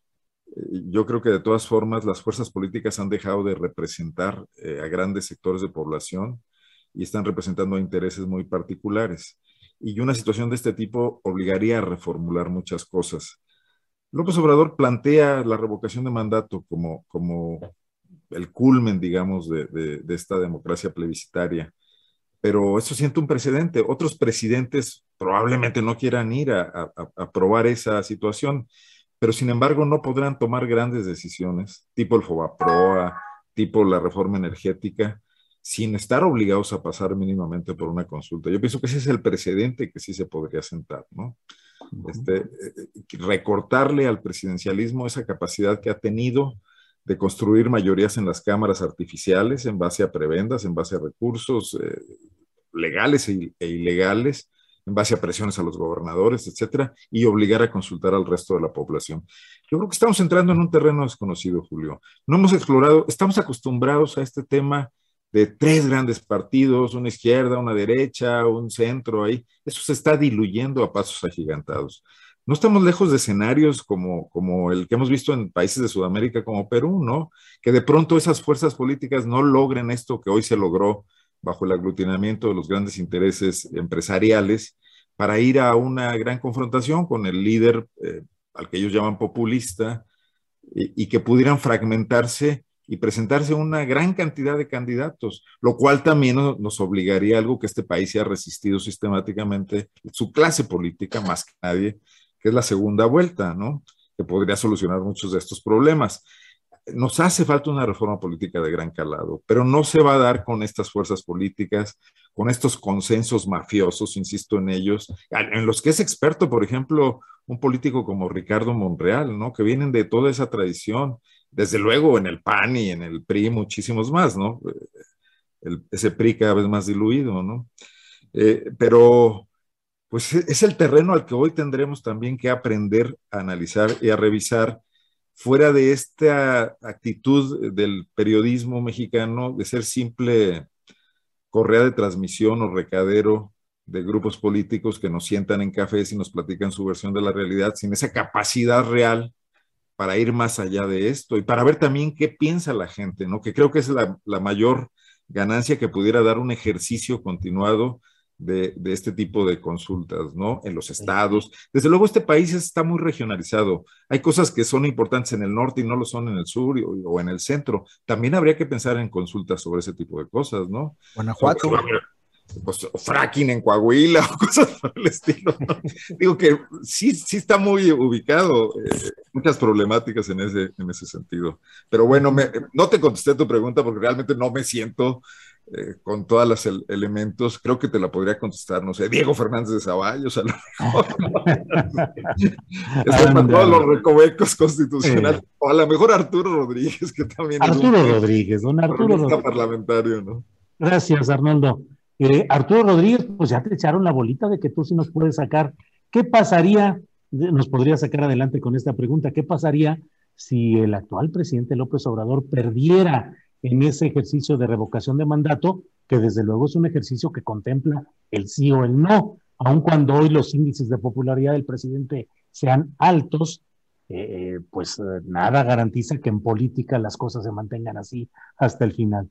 ¿Qué podría pasar si el presidente quedara fuera de en este proceso revocatorio? Bueno, yo, yo no, o, para ser honesto, desconozco si hay, si ya existe una previsión constitucional al respecto. Eh, no, no ha sido un objeto que eh, particularmente yo haya estudiado. Este, hasta donde recuerdo, no, pero eh, puede ser que algo haya cambiado después de la reforma del 19. Supongo que el legislativo tendría en sus manos la, posibilidad de designar un interinato o bien eh, hacer una precipitada, un precipitado cierre de administración para convocar a nuevas elecciones, algo por el estilo, este, que pueden ser las opciones más o menos eh, viables. Creo que tampoco son fórmulas tan, tan difíciles, excepto que no estoy convencido de que estén previstas. Sino que no habría nuevas elecciones, ¿no, Arturo? Por eso serían los dos primeros años del mandato ante falta absoluta del presidente, por lo menos así es en el caso de los gobernadores. Sí, en el caso de los gobernadores sí, pero yo no eh, eh, creo que en el caso de los presidentes yo no tengo, eh, yo hasta donde me quedé cuando llegué a estudiar la materia constitucional hace muchísimos años, pues no había previsión para, para un, una, un reemplazo presidencial. Ahorita le entra Temoris. Lo que sí quiero decir es que a final de cuentas, tanto hablando del derecho como hablando del contexto, estamos hablando de ficción, porque este, eh, yo estoy, o sea, de la ficción jurídica y de la ficción política, porque a final de cuentas yo insisto en que es prácticamente imposible que las cosas cambien este, eh, de aquí a marzo del próximo año y de que pudiera haber un, es decir, no lograron la mayoría en la Cámara, ¿qué van a andar logrando una revocación? Eso es lo que... Claro, claro. No hay el la reforma constitucional para establecer tanto la consulta popular como la revocación de mandato como ejercicios de democracia participativa, hubo una reforma constitucional y en un artículo transitorio establecieron que en 180 días el Congreso de la Unión debería expedir la ley reglamentaria correspondiente que establecería todos los mecanismos y que resolvería pues la mayor parte de las dudas. Eso debió haber sido cumplido el 20 de junio de 2020. Así es que está con más de un año de retraso el Congreso de la Unión en la emisión de esa ley reglamentaria de la revocación de mandato que em, Ricardo Monreal anunció el mismo día de la consulta pública este domingo, anunció que está preparando una propuesta, una iniciativa para ese tipo de eh, ley eh, reglamentaria eh, de la revocación de mandato. En lo que hasta hoy está establecido, se establece que la sustitución del presidente de la República en caso de revocación de mandato sería a cargo del presidente del Senado. Así lo dice, pero no hay nadie que ejerza realmente la función de presidente del Senado. Puede haber presidente de la mesa directiva de la Comisión Permanente del Congreso de la Unión si no está en periodo ordinario el Congreso. Y si está en periodo ordinario, pues hay presidente de la mesa directiva de la Cámara de Diputados y presidente de la Cámara de Diputados de los senadores. Y ellos tendrían que convocar, tendrían que elegir a un sustituto que cubriera el, ah, el tramo final ya sin elecciones, sino designado por el propio Congreso. Veamos qué es lo que se defina en la ley reglamentaria, eh, que debe estar pues muy rápido, porque ya quienes quieran impulsar esa solicitud de revocación de mandato tienen que empezarlo ya en noviembre para que se junten las firmas y puedan ser analizadas y validadas. Temoris, ¿querías eh, agregar algo a todo este tema? Lo que, lo, que dijiste hace un momento, o sea, básicamente, o sea, cuál es, cuál es el, procedimiento ya previsto, que eh, no, no, sé si el, reglamento que, que, se emita podría alterar de alguna forma. Pero, pero, sí, o sea, va, queda, la, la, pelota queda en el Congreso y vamos a ver ahí, o sea, porque, pues en principio, eh, la Corte tiene una mayoría, pero esa mayoría va a funcionar igual si el presidente, eh, si el pueblo de vote en contra del presidente, van a respetar de la misma forma las fuerzas que integran esa mayoría a Andrés, Manuel. Eh, resistirá Marcelo Ebrard la, tentación de, manejar a sus diputados de, de, Morena y a sus diputados del Verde este, para, para imponer él a alguien. Claro. Este, eh, eh, ¿Habrá, Monreal buscará alguna alianza con el PRI, con el PRD, acaso hasta con el PAN? O sea, estaría, entraríamos en un momento, en un periodo de, inestabilidad que yo no creo que la oposición quiera, ¿eh? o, o, la gente más racional de la oposición, porque siempre vas a tener un Pedro Ferriz enloquecido por ahí pero, este, pero, pero sí entraríamos en un, en, en un periodo de, de, de, de, inestabilidad, de recomposición urgente de alianzas, que quién sabe a dónde nos, llevaría. Yo no, yo, yo, no sé si le harían caso a Andrés Manuel así tal cual. Bien, gracias, uh, Temoris. Eh, Arnoldo Cuellar, ¿crees que este INE con eh, Lorenzo Córdoba como consejero presidente y con Ciro Murayama como su principal asesor, vayan a salir indemnes de esta tempestad creada en torno a la baja participación en la consulta popular de este domingo, que seguirán adelante y que ellos se encargarán de ese proceso tan delicado de la revocación de mandato? ¿O crees que las presiones y el intento de derrocarlos o de removerlos va a ser eh, incesante y acaso eh, productivo, acaso logren removerlos. ¿Qué opinas, Arnoldo? Mm, me, gustaría enfocarnos en algo que, yo he venido diciendo aquí constantemente, que es eh, que, este INE, y no solo es Lorenzo, sino también sus antecesores, ha medrado mucho con, con su supuesta eficacia. O sea, ha llegado el momento en que de pronto nos han vendido casi que es la única institución mexicana, digamos, de clase mundial, ¿no? que, son altamente confiables, que lo hacen todo muy bien, que por eso se merecen los altos sueldos que tienen. Y han creado ahí una, un grupo cerrado, una secta, o sea, han logrado negociar, se, retroalimentan mucho. Hoy encuentras a los funcionarios de muchos niveles del INE que pasan a los tribunales electorales o a los soples locales, van y vienen, ya son una, un servicio civil de carrera muy privilegiado que ha medrado en, la enorme historia negra de la falta de democracia en México, pero que no, no son de ninguna manera el Tribunal Electoral de Costa Rica, ni mucho menos, y, y se aprovechan, no deja de ser una forma corrupta esta situación de eh, pretendernos vender esa historia de que ellos lograron darle credibilidad y transparencia a las elecciones mexicanas y ya están situados en un Olimpo del que nadie los puede mover. Yo digo que tienen muchísimas asignaturas pendientes y que después de resolver el tema de que no hubiera votos falsos en las urnas, que más o menos lo resolvieron, seguía el gran tema del financiamiento electoral, donde no solo no han mejorado ni un ápice, han empeorado sistemáticamente. Cuando empezó el IFE, el dinero negro en las elecciones todavía provenía de los gobiernos y de los contratistas. Hoy proviene probablemente en muchos casos y en muchas regiones del país del crimen organizado. Y no se han dado a la tarea de establecer alianzas con el sistema bancario, con, la, con Hacienda, con la unidad de inteligencia financiera, etcétera, para tratar de transparentar eso. Y me parece una absoluta burla que una elección que tiene un tope, por ejemplo, Guanajuato, 50 millones de pesos la elección de gobernador, en realidad cueste 500 y que el partido que, más, que menos invierte ande rozando los 50 en el tope de campaña, ¿no? Los partidos chiquitos, que los otros se gasten dinerales de todas partes. Bueno, Enrique Peña Nieto construyó parte de su popularidad como gobernador del Estado de México financiando campañas en otros estados y los políticos de Guanajuato hacían peregrinaciones a Toluca para regresar con maletas de dinero para, para trabajar en, en las elecciones. Y el INE, bien, gracias.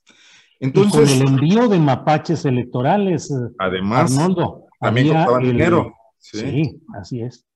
Entonces, el INE tiene su propia crisis en un país de múltiples crisis. Por eso me parece inmoral y deshonesto esa pretensión de situarse por encima de todo lo demás y decir, allá los diputados corruptos y los policías corruptos y nosotros somos los de cuello blanco. No, están metidos en lo mismo y son, dependen de los mismos factores de poder van y negocian a las cámaras también sus, sus nombramientos y sus designaciones y establecen compromisos que luego cumplen a lo largo de sus larguísimas encomiendas y de sus posibilidades de ratificación y de reelección, ¿no? Entonces, López Obrador no, no, no hierra cuando enfoca sus baterías. y, ve quiénes los defienden, pues parte de lo mismo. Bueno, es el grupo Nexos, que llegaron a ser un grupo intelectual importante en este país hasta antes de Salinas de Gortari, porque ahí entraron a la cooptación y bye bye, ¿no? Ya estaban metidos en lo mismo que habían criticado por, por años, como decía José Emilio Pacheco, ¿no? Eran todo lo que criticaban a los 20 años. Entonces, eh, ¿van a sobrevivir este embate de López Obrador? No lo sé de cierto, porque el presidente luego deja vivos a muchos de los que les pone el ojo, y aquí para muestra el fiscal Samarripa, que por cierto está en las noticias el día de hoy por un reportaje de Mexicanos contra la Corrupción, que al rato comentamos, que está siendo investigado un empresario cercano a él. Pero bueno, eh, tendrán que echar mano de otros recursos políticos, pero también tendrían que plantearse cómo se reformulan. Y la misma situación que está afectando a los partidos, a esa oposición que no encuentra vías de salida para establecer una alternativa a lo que ellos ven como, como un peligro para México, para el México por lo menos que ellos representaban, ciertamente con todos los defectos que pueda tener eh, el López Obradorismo, los va a arrastrar también a, este INE. Eh, vamos a tener que entrar a poner en duda todo, Julio. Y no precisamente porque López Obrador lo diga, ¿no? Creo que otros sectores también tendríamos algo que decir, o muchos en todo el país, ¿no? Gracias, Arnoldo. Eh, son las 2 de la tarde con 53 minutos. Eh, hago dos anuncios. Uno, nuestro anuncio ya casi de rutina, ya es así el establecido. Nos desmonetizó YouTube cuando estábamos entrevistando al vocero de los comuneros de Ostula, Michoacán. Eh, llegó la notificación de que el contenido no era apto para los anunciantes. Les digo, ya es un anuncio de rutina, pero no deja, no deja de, de ser necesario comunicarlo a nuestra audiencia. Por otra parte, eh, los invito a que terminando esta mesa eh, sigan con nosotros porque vamos a tener información relacionada con el tema de este paro de las pipas o los distribuidores de gas doméstico. Eh, Adriana Buentello ha tenido alguna plática con su gasero favorito y nos va a platicar qué es lo que ha indagado y luego tendremos una entrevista con uno de los trabajadores de este rubro. Así es que Arturo Rodríguez, pues ya se nos acabó el tiempo y quedaron muchos temas interesantes. Lo que tú quieras decir de cualquier tema o lo relacionado con Encinas que le reclama Monreal por no eh, avanzar en el tema del desafuero de, del diputado Huerta, los diputados de Morena que acusan a Silvano Aureoles de traición a la patria, eh, Gil Suárez, el panista relevante, investigado por cuentas millonarias. En fin, del tema que tú quieras, invitación, reflexión, lo que desees, Arturo, por favor. Yo creo que este, eh, me interesa mucho esta conducta de Ricardo Monreal. Eh, hay que decirlo, eh, la dirigencia de Morena, que encabeza Mario Delgado, los diputados de Morena en la Cámara de Diputados, y me parece que en general el morenismo había tenido un consenso muy claro en relación a Huerta y Toledo. y me parece que eh, la defensa ultranza, esa apología que ha desplegado el Partido del Trabajo, un compromiso, supongo yo, que se relaciona con aquella adopción de los legisladores de agosto del año pasado con el propósito de, de quedarse con la Cámara, con la mesa directiva de la Cámara de Diputados, pues nobleza obliga, supongo que los tiene en este momento eh, comprometidos al punto de preferir confrontar a Claudia Sheinbaum que eh, pues aprobar lo que a todas luces tendría que aprobarse. Y eh, este asunto yo no puedo descontextualizarlo de dos factores. Uno, me voy a permitir hacerme un poco de promoción, pero en la columna del, del, sábado justamente hablaba sobre la forma, una columna que publico en el Heraldo de México, Hablaba sobre la forma en la, en la que el PT ha vivido un proceso de deterioro en su relación con el presidente y con la llamada 4T. Y que ese proceso... Mencionabas el caso específico de la falta de presupuesto para las estancias infantiles que dirige la esposa del líder real del PT. Sí, de Guadalupe Rodríguez, la, esposa de, Alberto Anaya, que bueno, pues es el líder de la franquicia, ¿no? De la marca. Este, y que, bueno, pues estamos hablando de alrededor de 800 millones de pesos anuales que les canceló, eh, además, declaradamente el presidente, ¿no? Cuando dijo, si estamos cancelando lo de las estancias infantiles, pues aunque los del PT son muy cercanos, también a ellos les vamos a cancelar y esto ha provocado una serie de desencuentros que se han ido profundizando en otros momentos por otros temas y creo que uno de esos fue el de la mesa directiva de, septiembre y luego el reparto de candidaturas en, en marzo. Este, que no los dejó conformes. Entonces, eh, es un momento interesante porque yo no logro desvincular eso de la necesidad de Ricardo Monreal por ir construyendo una vía de escape con un partido que le sea más o menos afín y que en este caso me parece que hacerle el favor al PT de suspender eh, el desafuero, de bloquear o eh, obstaculizar eh, el desafuero de Toledo y con eso también el del violador de niños Huerta, pues nos encontramos frente a un ardid político una vez más de Ricardo Monreal que yo creo que en el morenismo se va a leer de manera muy crítica. Bien, gracias Arturo. Eh, Temoris Greco, en esta parte final del programa, tu reflexión sobre el tema que desees de los que planteé antes con Arturo o lo que tú desees plantear, por favor, Temoris.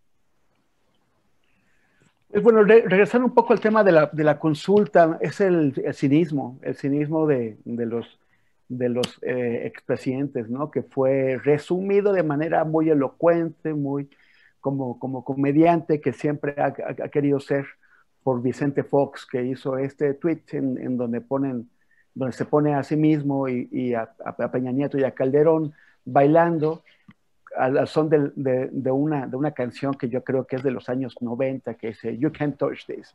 O sea, no, no, no, no nos puedes tocar.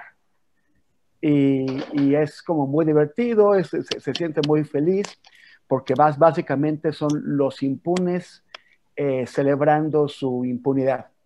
Y, y, y, con todo descaro, ¿no? O sea, sabemos que el rey del descaro en este país es Ricardo Salinas Pliego, pero hay otros que compiten por el segundo lugar desesperadamente y, y Vicente Fox es uno de ellos. Entonces yo creo que, que ese, ese, ese meme que sacó Fox, eh, ese meme animado con música, debería motivar a la gente para exigir, o sea, para recordar que las leyes no están para ser votadas, están para ser cumplidas y la justicia se, tiene que aplicar sí o sí. No hacen falta consultas para ello. Y que, todos aquellos delitos que no han prescrito tienen que ser perseguidos y castigados. Eh, y, si para ello hace falta remover al, fiscal flojo Gers, Manero, pues que, lo, que lo remuevan. Y, aquellos delitos que no han prescrito, puede haber otros, otros medios, otras formas legales para al menos establecer la, verdad sobre lo que ocurrió, eh, la verdad que, nos puede ayudar también a entender los procesos, a tomar decisiones en el, futuro, aplicar a están delinquido. Eh, el resultado de la, de la, consulta no puede detener la exigencia ciudadana de justicia. Eh, fue un despropósito esta consulta, desde mi punto de vista, fue un error, pero el fondo de ella tiene que subsistir, que es que todos aquellos que han destrozado el país durante los 30 años anteriores a que Andrés Manuel llegara a la, presidencia, tienen que ser llamados a cuentas. Bien. Muchas, gracias, Temoris. Añadiría que a mí me echó a perder la, la canción este, eh, que la verdad me traía muy bonitos recuerdos porque eh, este, era, estaba de moda y yo trabajaba de taquero en ese tiempo este, y, siempre sonaba, entonces es como, como que lo asocio siempre a, taquitos norteños. De, de, qué eran los taquitos que hacías, Arturo? De, bistec, de bistec con tortillita en manteca de, en manteca de puerco. Hoy sigue de hasta, hasta salivé, perdón. muy bien, Arturo. Muchas gracias. Arnoldo Cuellar, tu última reflexión ya para cerrar este programa, por favor, Arnoldo. Pues, en bono un poco lo que dice Temoris de, Que no sea gastronómica la reflexión, no nos vayas a presumir platillos guanajuatenses, ¿eh? A estas horas no, por favor. el, tema de la Fiscalía creo que es relevante, de la Fiscalía General de la República. Eh, no sé, el presidente le tiene gran confianza a Gersmanero, por su historia, porque se conocen, porque trabajó con él, etcétera. Pero la verdad que por edad, por muchas cuestiones, digo, no quiero discriminar a nadie por su edad, pero por sus resultados, la Fiscalía está dejando mucho que desear. Hoy la Fiscalía General de la República no forma parte de la Cuarta Transformación en ningún sentido. Eh, lo, hemos, lo he comentado yo, lo comenté en la mañanera, está plagada de funcionarios que provienen del sexenio de Enrique Peña Nieto, del sexenio de Vicente Fox, del sexenio de Felipe Calderón. De alguna manera se están investigando a sí mismos y a sus cuates. Pero quizás eso no es lo peor. Lo peor es que en cada estado de la República las delegaciones están hechas pedazos, sometidas a la corrupción y a intereses locales muy concretos y con la puerta abierta a la penetración del crimen organizado de, cualquier clase de intereses. ¿Cómo puedes pretender moralizar la vida pública del país, luchar contra la humanidad, cuando tu principal instrumento en ese sentido es eh, totalmente inservible? había que eh, pensar muy seriamente ahí, pero además yo creo que las fuerzas políticas en general no están en desacuerdo, porque las fuerzas políticas, ese, ese ente vago y ambiguo, se sumó un poco al tema de fiscalía que sirva, de la autonomía, etcétera. Creo que se verían muy mal oponiéndose a que hubiera una reforma profunda. En el caso de Guanajuato, por ejemplo, eh, y no se van a escapar, ¿verdad? El tema es que la Fiscalía General de la República aquí la tiene cooptada, comprada y comprometida Carlos Amarripa. Entonces, ¿qué información le llega al presidente en sus mañaneras, esas previas a la de prensa, donde analiza la seguridad, cuando la fuente de información está filtrada desde el origen, ¿no? Eh, y, creo que ahí hay un frenón fundamental a cualquier intento de cambiar este país. O sea, este, los cambios deberían empezar porque la impunidad bajara un poquito. Porque en delitos en general es del noventa y tantos por ciento y en delitos políticos es del 100 por ciento. Entonces creo que, ese es un tema central que pocas veces se aborda. ¿eh? El tema, sí, que, que Gert se metió en la universidad esta de Puebla o que sus, sus líos familiares, pero no el gran tema que está ahí atrás, de que las fiscalías, que además se han multiplicado, porque con la creación de la Fiscalía General Autónoma ahora hay una serie, una cadena de, fiscalías eh, de derechos humanos, de control territorial, etcétera, de especializada y todas están en manos de funcionarios que provienen de la estructura básica de, carrera, que llegaron ahí por compromisos políticos. No me digan que, que, Murillo Caram ponía a los mejores, ¿no? O Alberto Beltrán, o a Areli Gómez, etcétera, ¿no? Ponían a sus cuates. Entonces creo que ese es un punto relevante a observar en los próximos meses, ¿no? Cada vez que me quejo de, Alejandro Gers Manero, escucho a Arnoldo sobre Samarripa y digo, bueno, se me pasa, se me pasa. Sí, sí, sí, sí. Pero bueno, son solamente graduaciones en el rango de lo peor, eh, que aunque claro que es el extremo lo peor, pero en este caso, vaya que todavía hay graduaciones. Muy mal Gers Manero, pero allá en Guanajuato están muy mal con ese fiscal Samarripa. Y también pues, es es que Temoris ha sido guanajuatizado. Temoris ha sido guanajuatizado. Ya lo, ya lo ya te esperamos acá, Temoris. Sería un gran documental. La historia. ¿Lo aceptas o no, Temoris, la guanajuatización tuya? Eh, eso, eso, me, eso me suena a yunquización y suena muy doloroso. muy bien. Pues muchas gracias a los tres por esta oportunidad. Eh, Temoris Greco, gracias y buenas tardes. Muchas gracias, Julio, Arnoldo, Arturo, qué gusto como siempre. Gracias. Arnoldo Cuellar, muchas gracias, buenas tardes. Muy bien, Julio, gracias, eh, como siempre, un gusto. Y también a los compañeros Arturo y Temoris. Gracias. Arturo Rodríguez, gracias y buenas tardes. Muchas gracias, Julio. Buenas tardes, buenas tardes, Arnoldo Temoris. Hasta pronto. Gracias a los tres. Bien, pues esta ha sido la mesa de periodistas del martes 3 de agosto de 2021. Gracias a todos quienes nos han acompañado en, este, en esta mesa. Y vamos ahora con Adriana Buentello, que nos tiene pues información y eh, todo lo, lo que se ha podido lo que ha podido indagar en lo inmediato respecto a este tema del paro de gaseros. Adriana, ¿ya estás por ahí? Aquí ando, Julio. Pues fíjate, interesante el tema porque sobre todo los que no estamos muy metidos en estas cuestiones entre económicas y legales, pues no, entendemos quizá muy bien eh, cómo está conformada la, esta, esta industria gasera, Julio. Y platiqué yo hace unos eh, minutos con la persona, con la empresa que me, surte amigas, que es estacionario, para también darme una idea de por dónde ir buscando las, las entrevistas, Julio. Y en unos momentos más vamos a tener a uno de los que están eh, participando en este paro, que son eh, los llamados comisionistas, que no están trabajando formalmente en las empresas. En este caso, eh, la persona que a mí me surte gas, que sí trabaja en una empresa que se llama Regio Gas, me está comentando que pues los limitaron en las empresas en, cuestión de la distribución de trabajo, pero sí están operando aquí en la Ciudad de México. Particularmente me dice que la parte más complicadas en el Estado de México, que él en donde estaba presenciando eh, eh, que estaban bajando a, la gente, a los choferes de las pipas en Ecatepec, eh, les quitan el dinero, les quitan las llaves y los dejan este, pues, en, en las vías. Eh, eso está pasando en Ecatepec, que, ahí es donde tienen instrucciones por parte de, su empresa, que en este caso sería eh, Regiogas, de no este, surtir en el Estado de México.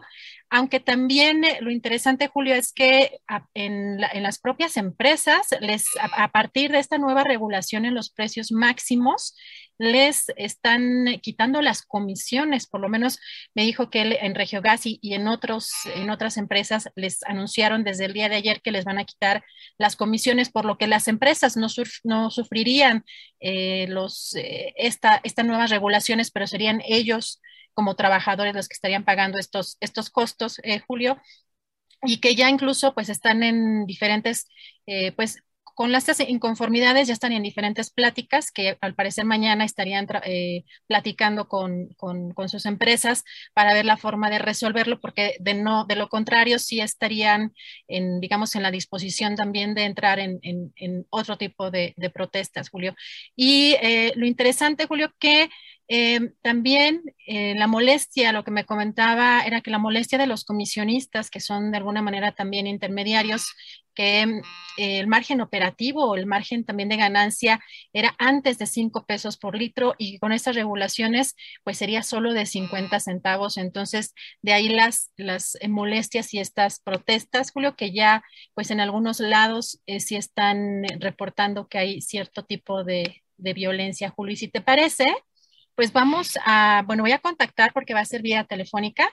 Voy a contactar en unos momentos más eh, ya a Víctor Lozano, quien es trabajador del, gremio gasero, y pues regresamos para cerrar con el resumen. ¿Cómo no? Gracias, eh, Adriana. Mientras tanto, yo leeré algunos comentarios que están aquí en el chat, mientras está el enlace telefónico con este trabajador. Em, eh, Jorge Leal dice, Julio, siento que con todos estos temas que están tocando, el país está en una situación crítica, por eso me urge escucharles propuesta de cómo vamos a acabar con la impunidad.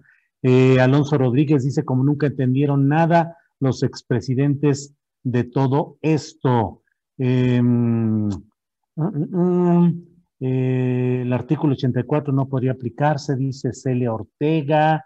La próxima consulta debería ser para reducir el número de partidos, dice Óscar Miguel. Pues vaya, Óscar Miguel, que una consulta popular para ver si queremos que haya mm, el mismo número de partidos o que se reduzcan y si además se debería de reducir el presupuesto destinado a ellos, pues sería un tema que tendría mucha atención popular, de eso no tengo dudas.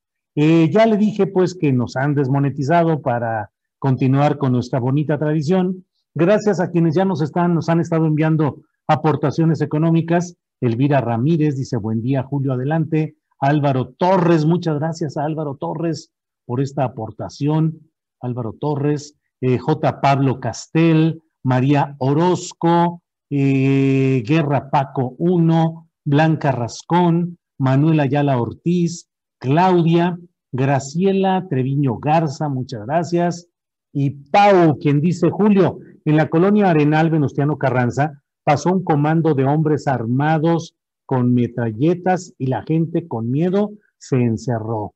Y le pone ahí Claudia Sheinbaum, atención. Eso nos dice Pau en la colonia Arenal Venustiano Carranza. Bueno, pues eso es lo que tenemos por aquí. Eh, gracias a todos quienes se mantienen en esta audiencia, en, esta, en este acompañamiento de nuestro programa, nuestro de todos. Em, Luciel dice, ups, qué sabroso, unos taquitos con Arturo Rodríguez que nos platicó cuando él estaba de taquero, dice, allá en el norte del país.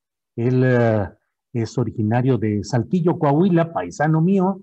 Yo soy de Torreón, Coahuila, nacido ahí, eh, pero eh, Arturo trabajó también periodísticamente en Monterrey, no sé en qué lugar, pero es decir, no sé en qué momento de su vida se dedicó él a esta confección de ricos tacos de carne asada. Em, miren, Troy Ibrahimovic dice, Julio Astillero apenas si puede con una plataforma que los desmonetiza, pero en la mañanera diciendo que va a ir a cortes nacionales e internacionales para, según él, reivindicar a los reporteros. Pues mire, esa plataforma con la que no puedo y que nos desmonetiza es uno de los poderes mundiales más expansivos y más contundentes que controlan las redes sociales y con ello la difusión de contenidos y con ello tratan de establecer una lógica de percepciones sociales y políticas. No, no conozco todavía quién haya podido triunfar contra esa plataforma. Y así es que, pues bueno, pero son comentarios que como todo aquí los compartimos con ustedes. Eh, Marco, ay, Marco, no sé, dijo, dice una gran verdad, de esas de las que realmente son de lo mejor de este día, porque dijo, ya es hora de comer. Ya en un ratito más, si no conectamos, Adriana, si es que no conectamos al trabajador que nos ofreció dar su testimonio, pues vamos a estar ya en un ratito listos para ir cerrando este programa. Celia Ortega, otra vez te desmonetizaron, hay que ver por qué, con, con contactémonos con YouTube. Pues sí. Eh, Alonso Rodríguez dice, yo les preguntaba a los del gas Metropo que por qué los incrementos tan burdos y meteóricos e injustificados y sin previo aviso y se hacían los indignados. Órale. Em, eh, la burla de Fox nos molestó a muchos, es de un sinvergüenza increíble, dice B. Ra M. Nancy López dice, las gaseras siempre han sido abusivas, venden tanques incompletos, en mal estado y al precio que quieren. Eh, pues sí, así es. Emilia Ro dice, amo los taquitos. Pues sí, todos amamos los taquitos y así como los platicó eh, Arturo, creo que dijo que con tortilla eh, fritita en manteca de cerdo y algunas cosas así. Bueno, bueno, bueno, y que ya no sigamos porque si no, eh, pues realmente ahorita salimos corriendo aquí a unos taquitos, yo estoy aquí en la Colonia del Valle, en la Ciudad de México, buscaré por aquí algunos taquitos sabrosos. Em, orden en los precios con los abusivos, dice Ernesto Godínez.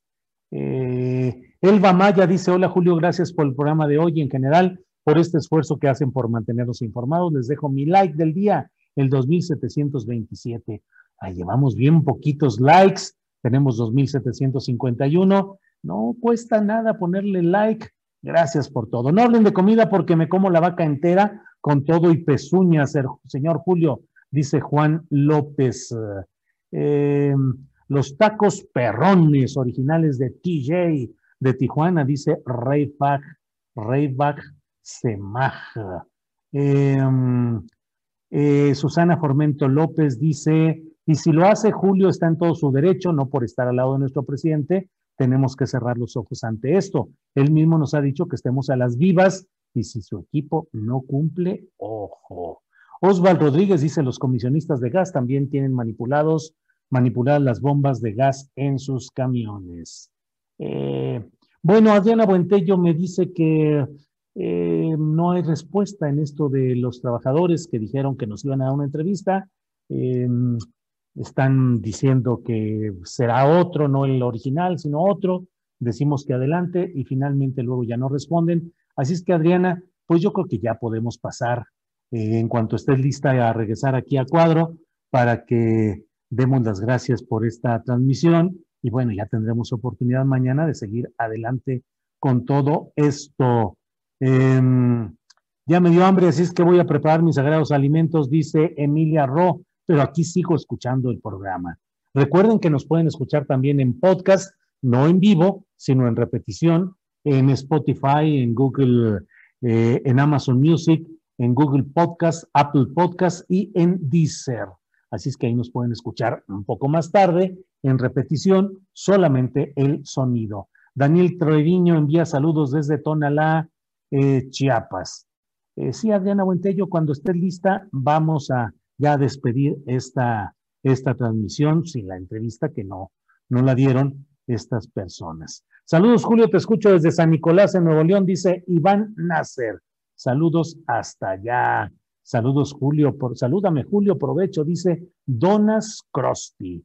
Lourdes Muñoz invite más al doctor Frisby. Sí, desde luego que sí. Eh, le envían linda tarde a Ángeles Guerrero. Eh, bueno, pues Andrés, me dices cuando esté ya lista Adriana para, sí, ok, cuando estemos listos ya entramos.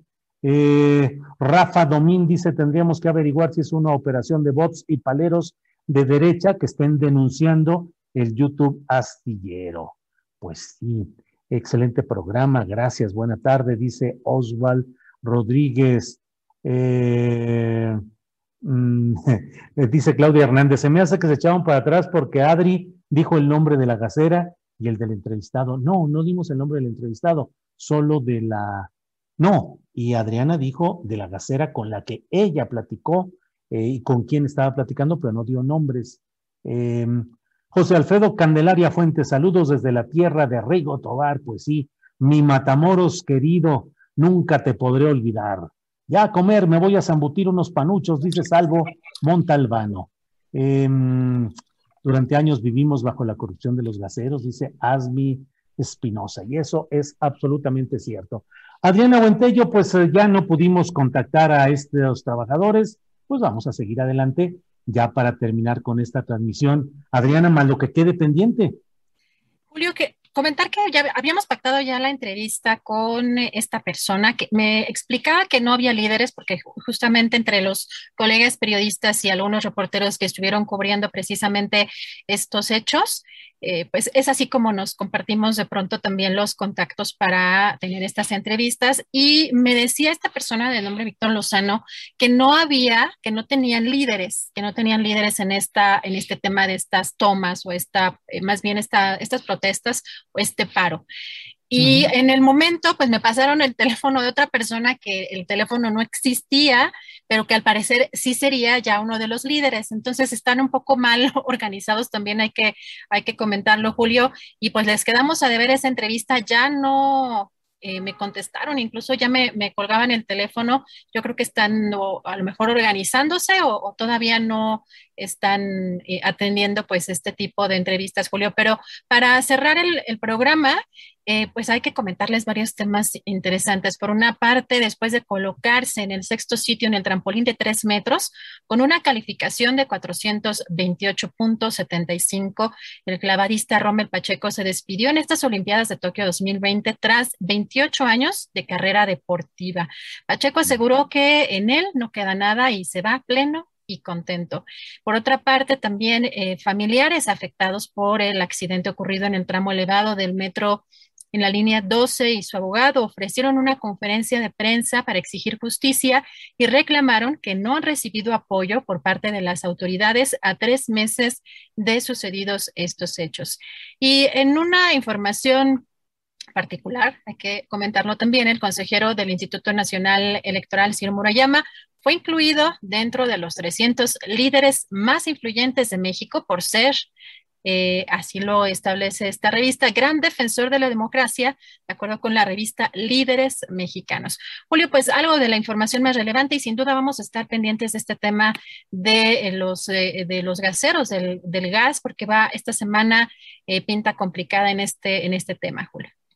Bueno, pues muchas gracias, Adriana Buentello, por esta actualización informativa y le agradecemos a todos que nos han acompañado en esta transmisión. Le mando un abrazo y un saludo, como siempre, a nuestro compañero eh, Alfredo Hernández Luna, que está actualmente en Torreón, Coahuila. Un abrazo y nuestra, nuestro eh, siempre abrazo y reconocimiento a su trabajo profesional. Y bueno, eh, Adriana, vamos a seguir adelante, vamos a preparar ya nuestro programa de mañana, cuando tendremos también una mesa de periodistas y la información más interesante del día. Así es que, gracias, Adriana. Gracias, Julio. Gracias a todos por sus aportaciones, por este apoyo tras la desmonetización y buen provecho hasta mañana. Para que te enteres del próximo noticiero, suscríbete y dale follow en Apple, Spotify, Amazon Music, Google o donde sea que escuches podcast. Te invitamos a visitar nuestra página julioastillero.com. Botox Cosmetic, out of botulinum toxin A, FDA approved for over 20 years. So, talk to your specialist to see if Botox Cosmetic is right for you. For full prescribing information, including boxed warning, visit BotoxCosmetic.com or call 877-351-0300. Remember to ask for Botox Cosmetic by name. To see for yourself and learn more, visit BotoxCosmetic.com. That's BotoxCosmetic.com. Tired of ads barging into your favorite news podcasts? Good news. Ad-free listening is available on Amazon Music for all the music plus top podcasts included with your Prime membership.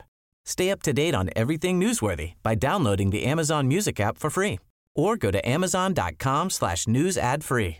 That's amazon.com slash news ad free to catch up on the latest episodes without the ads. Para que te enteres del próximo noticiero, suscríbete y dale follow en Apple, Spotify, Amazon Music, Google o donde sea que escuches podcast.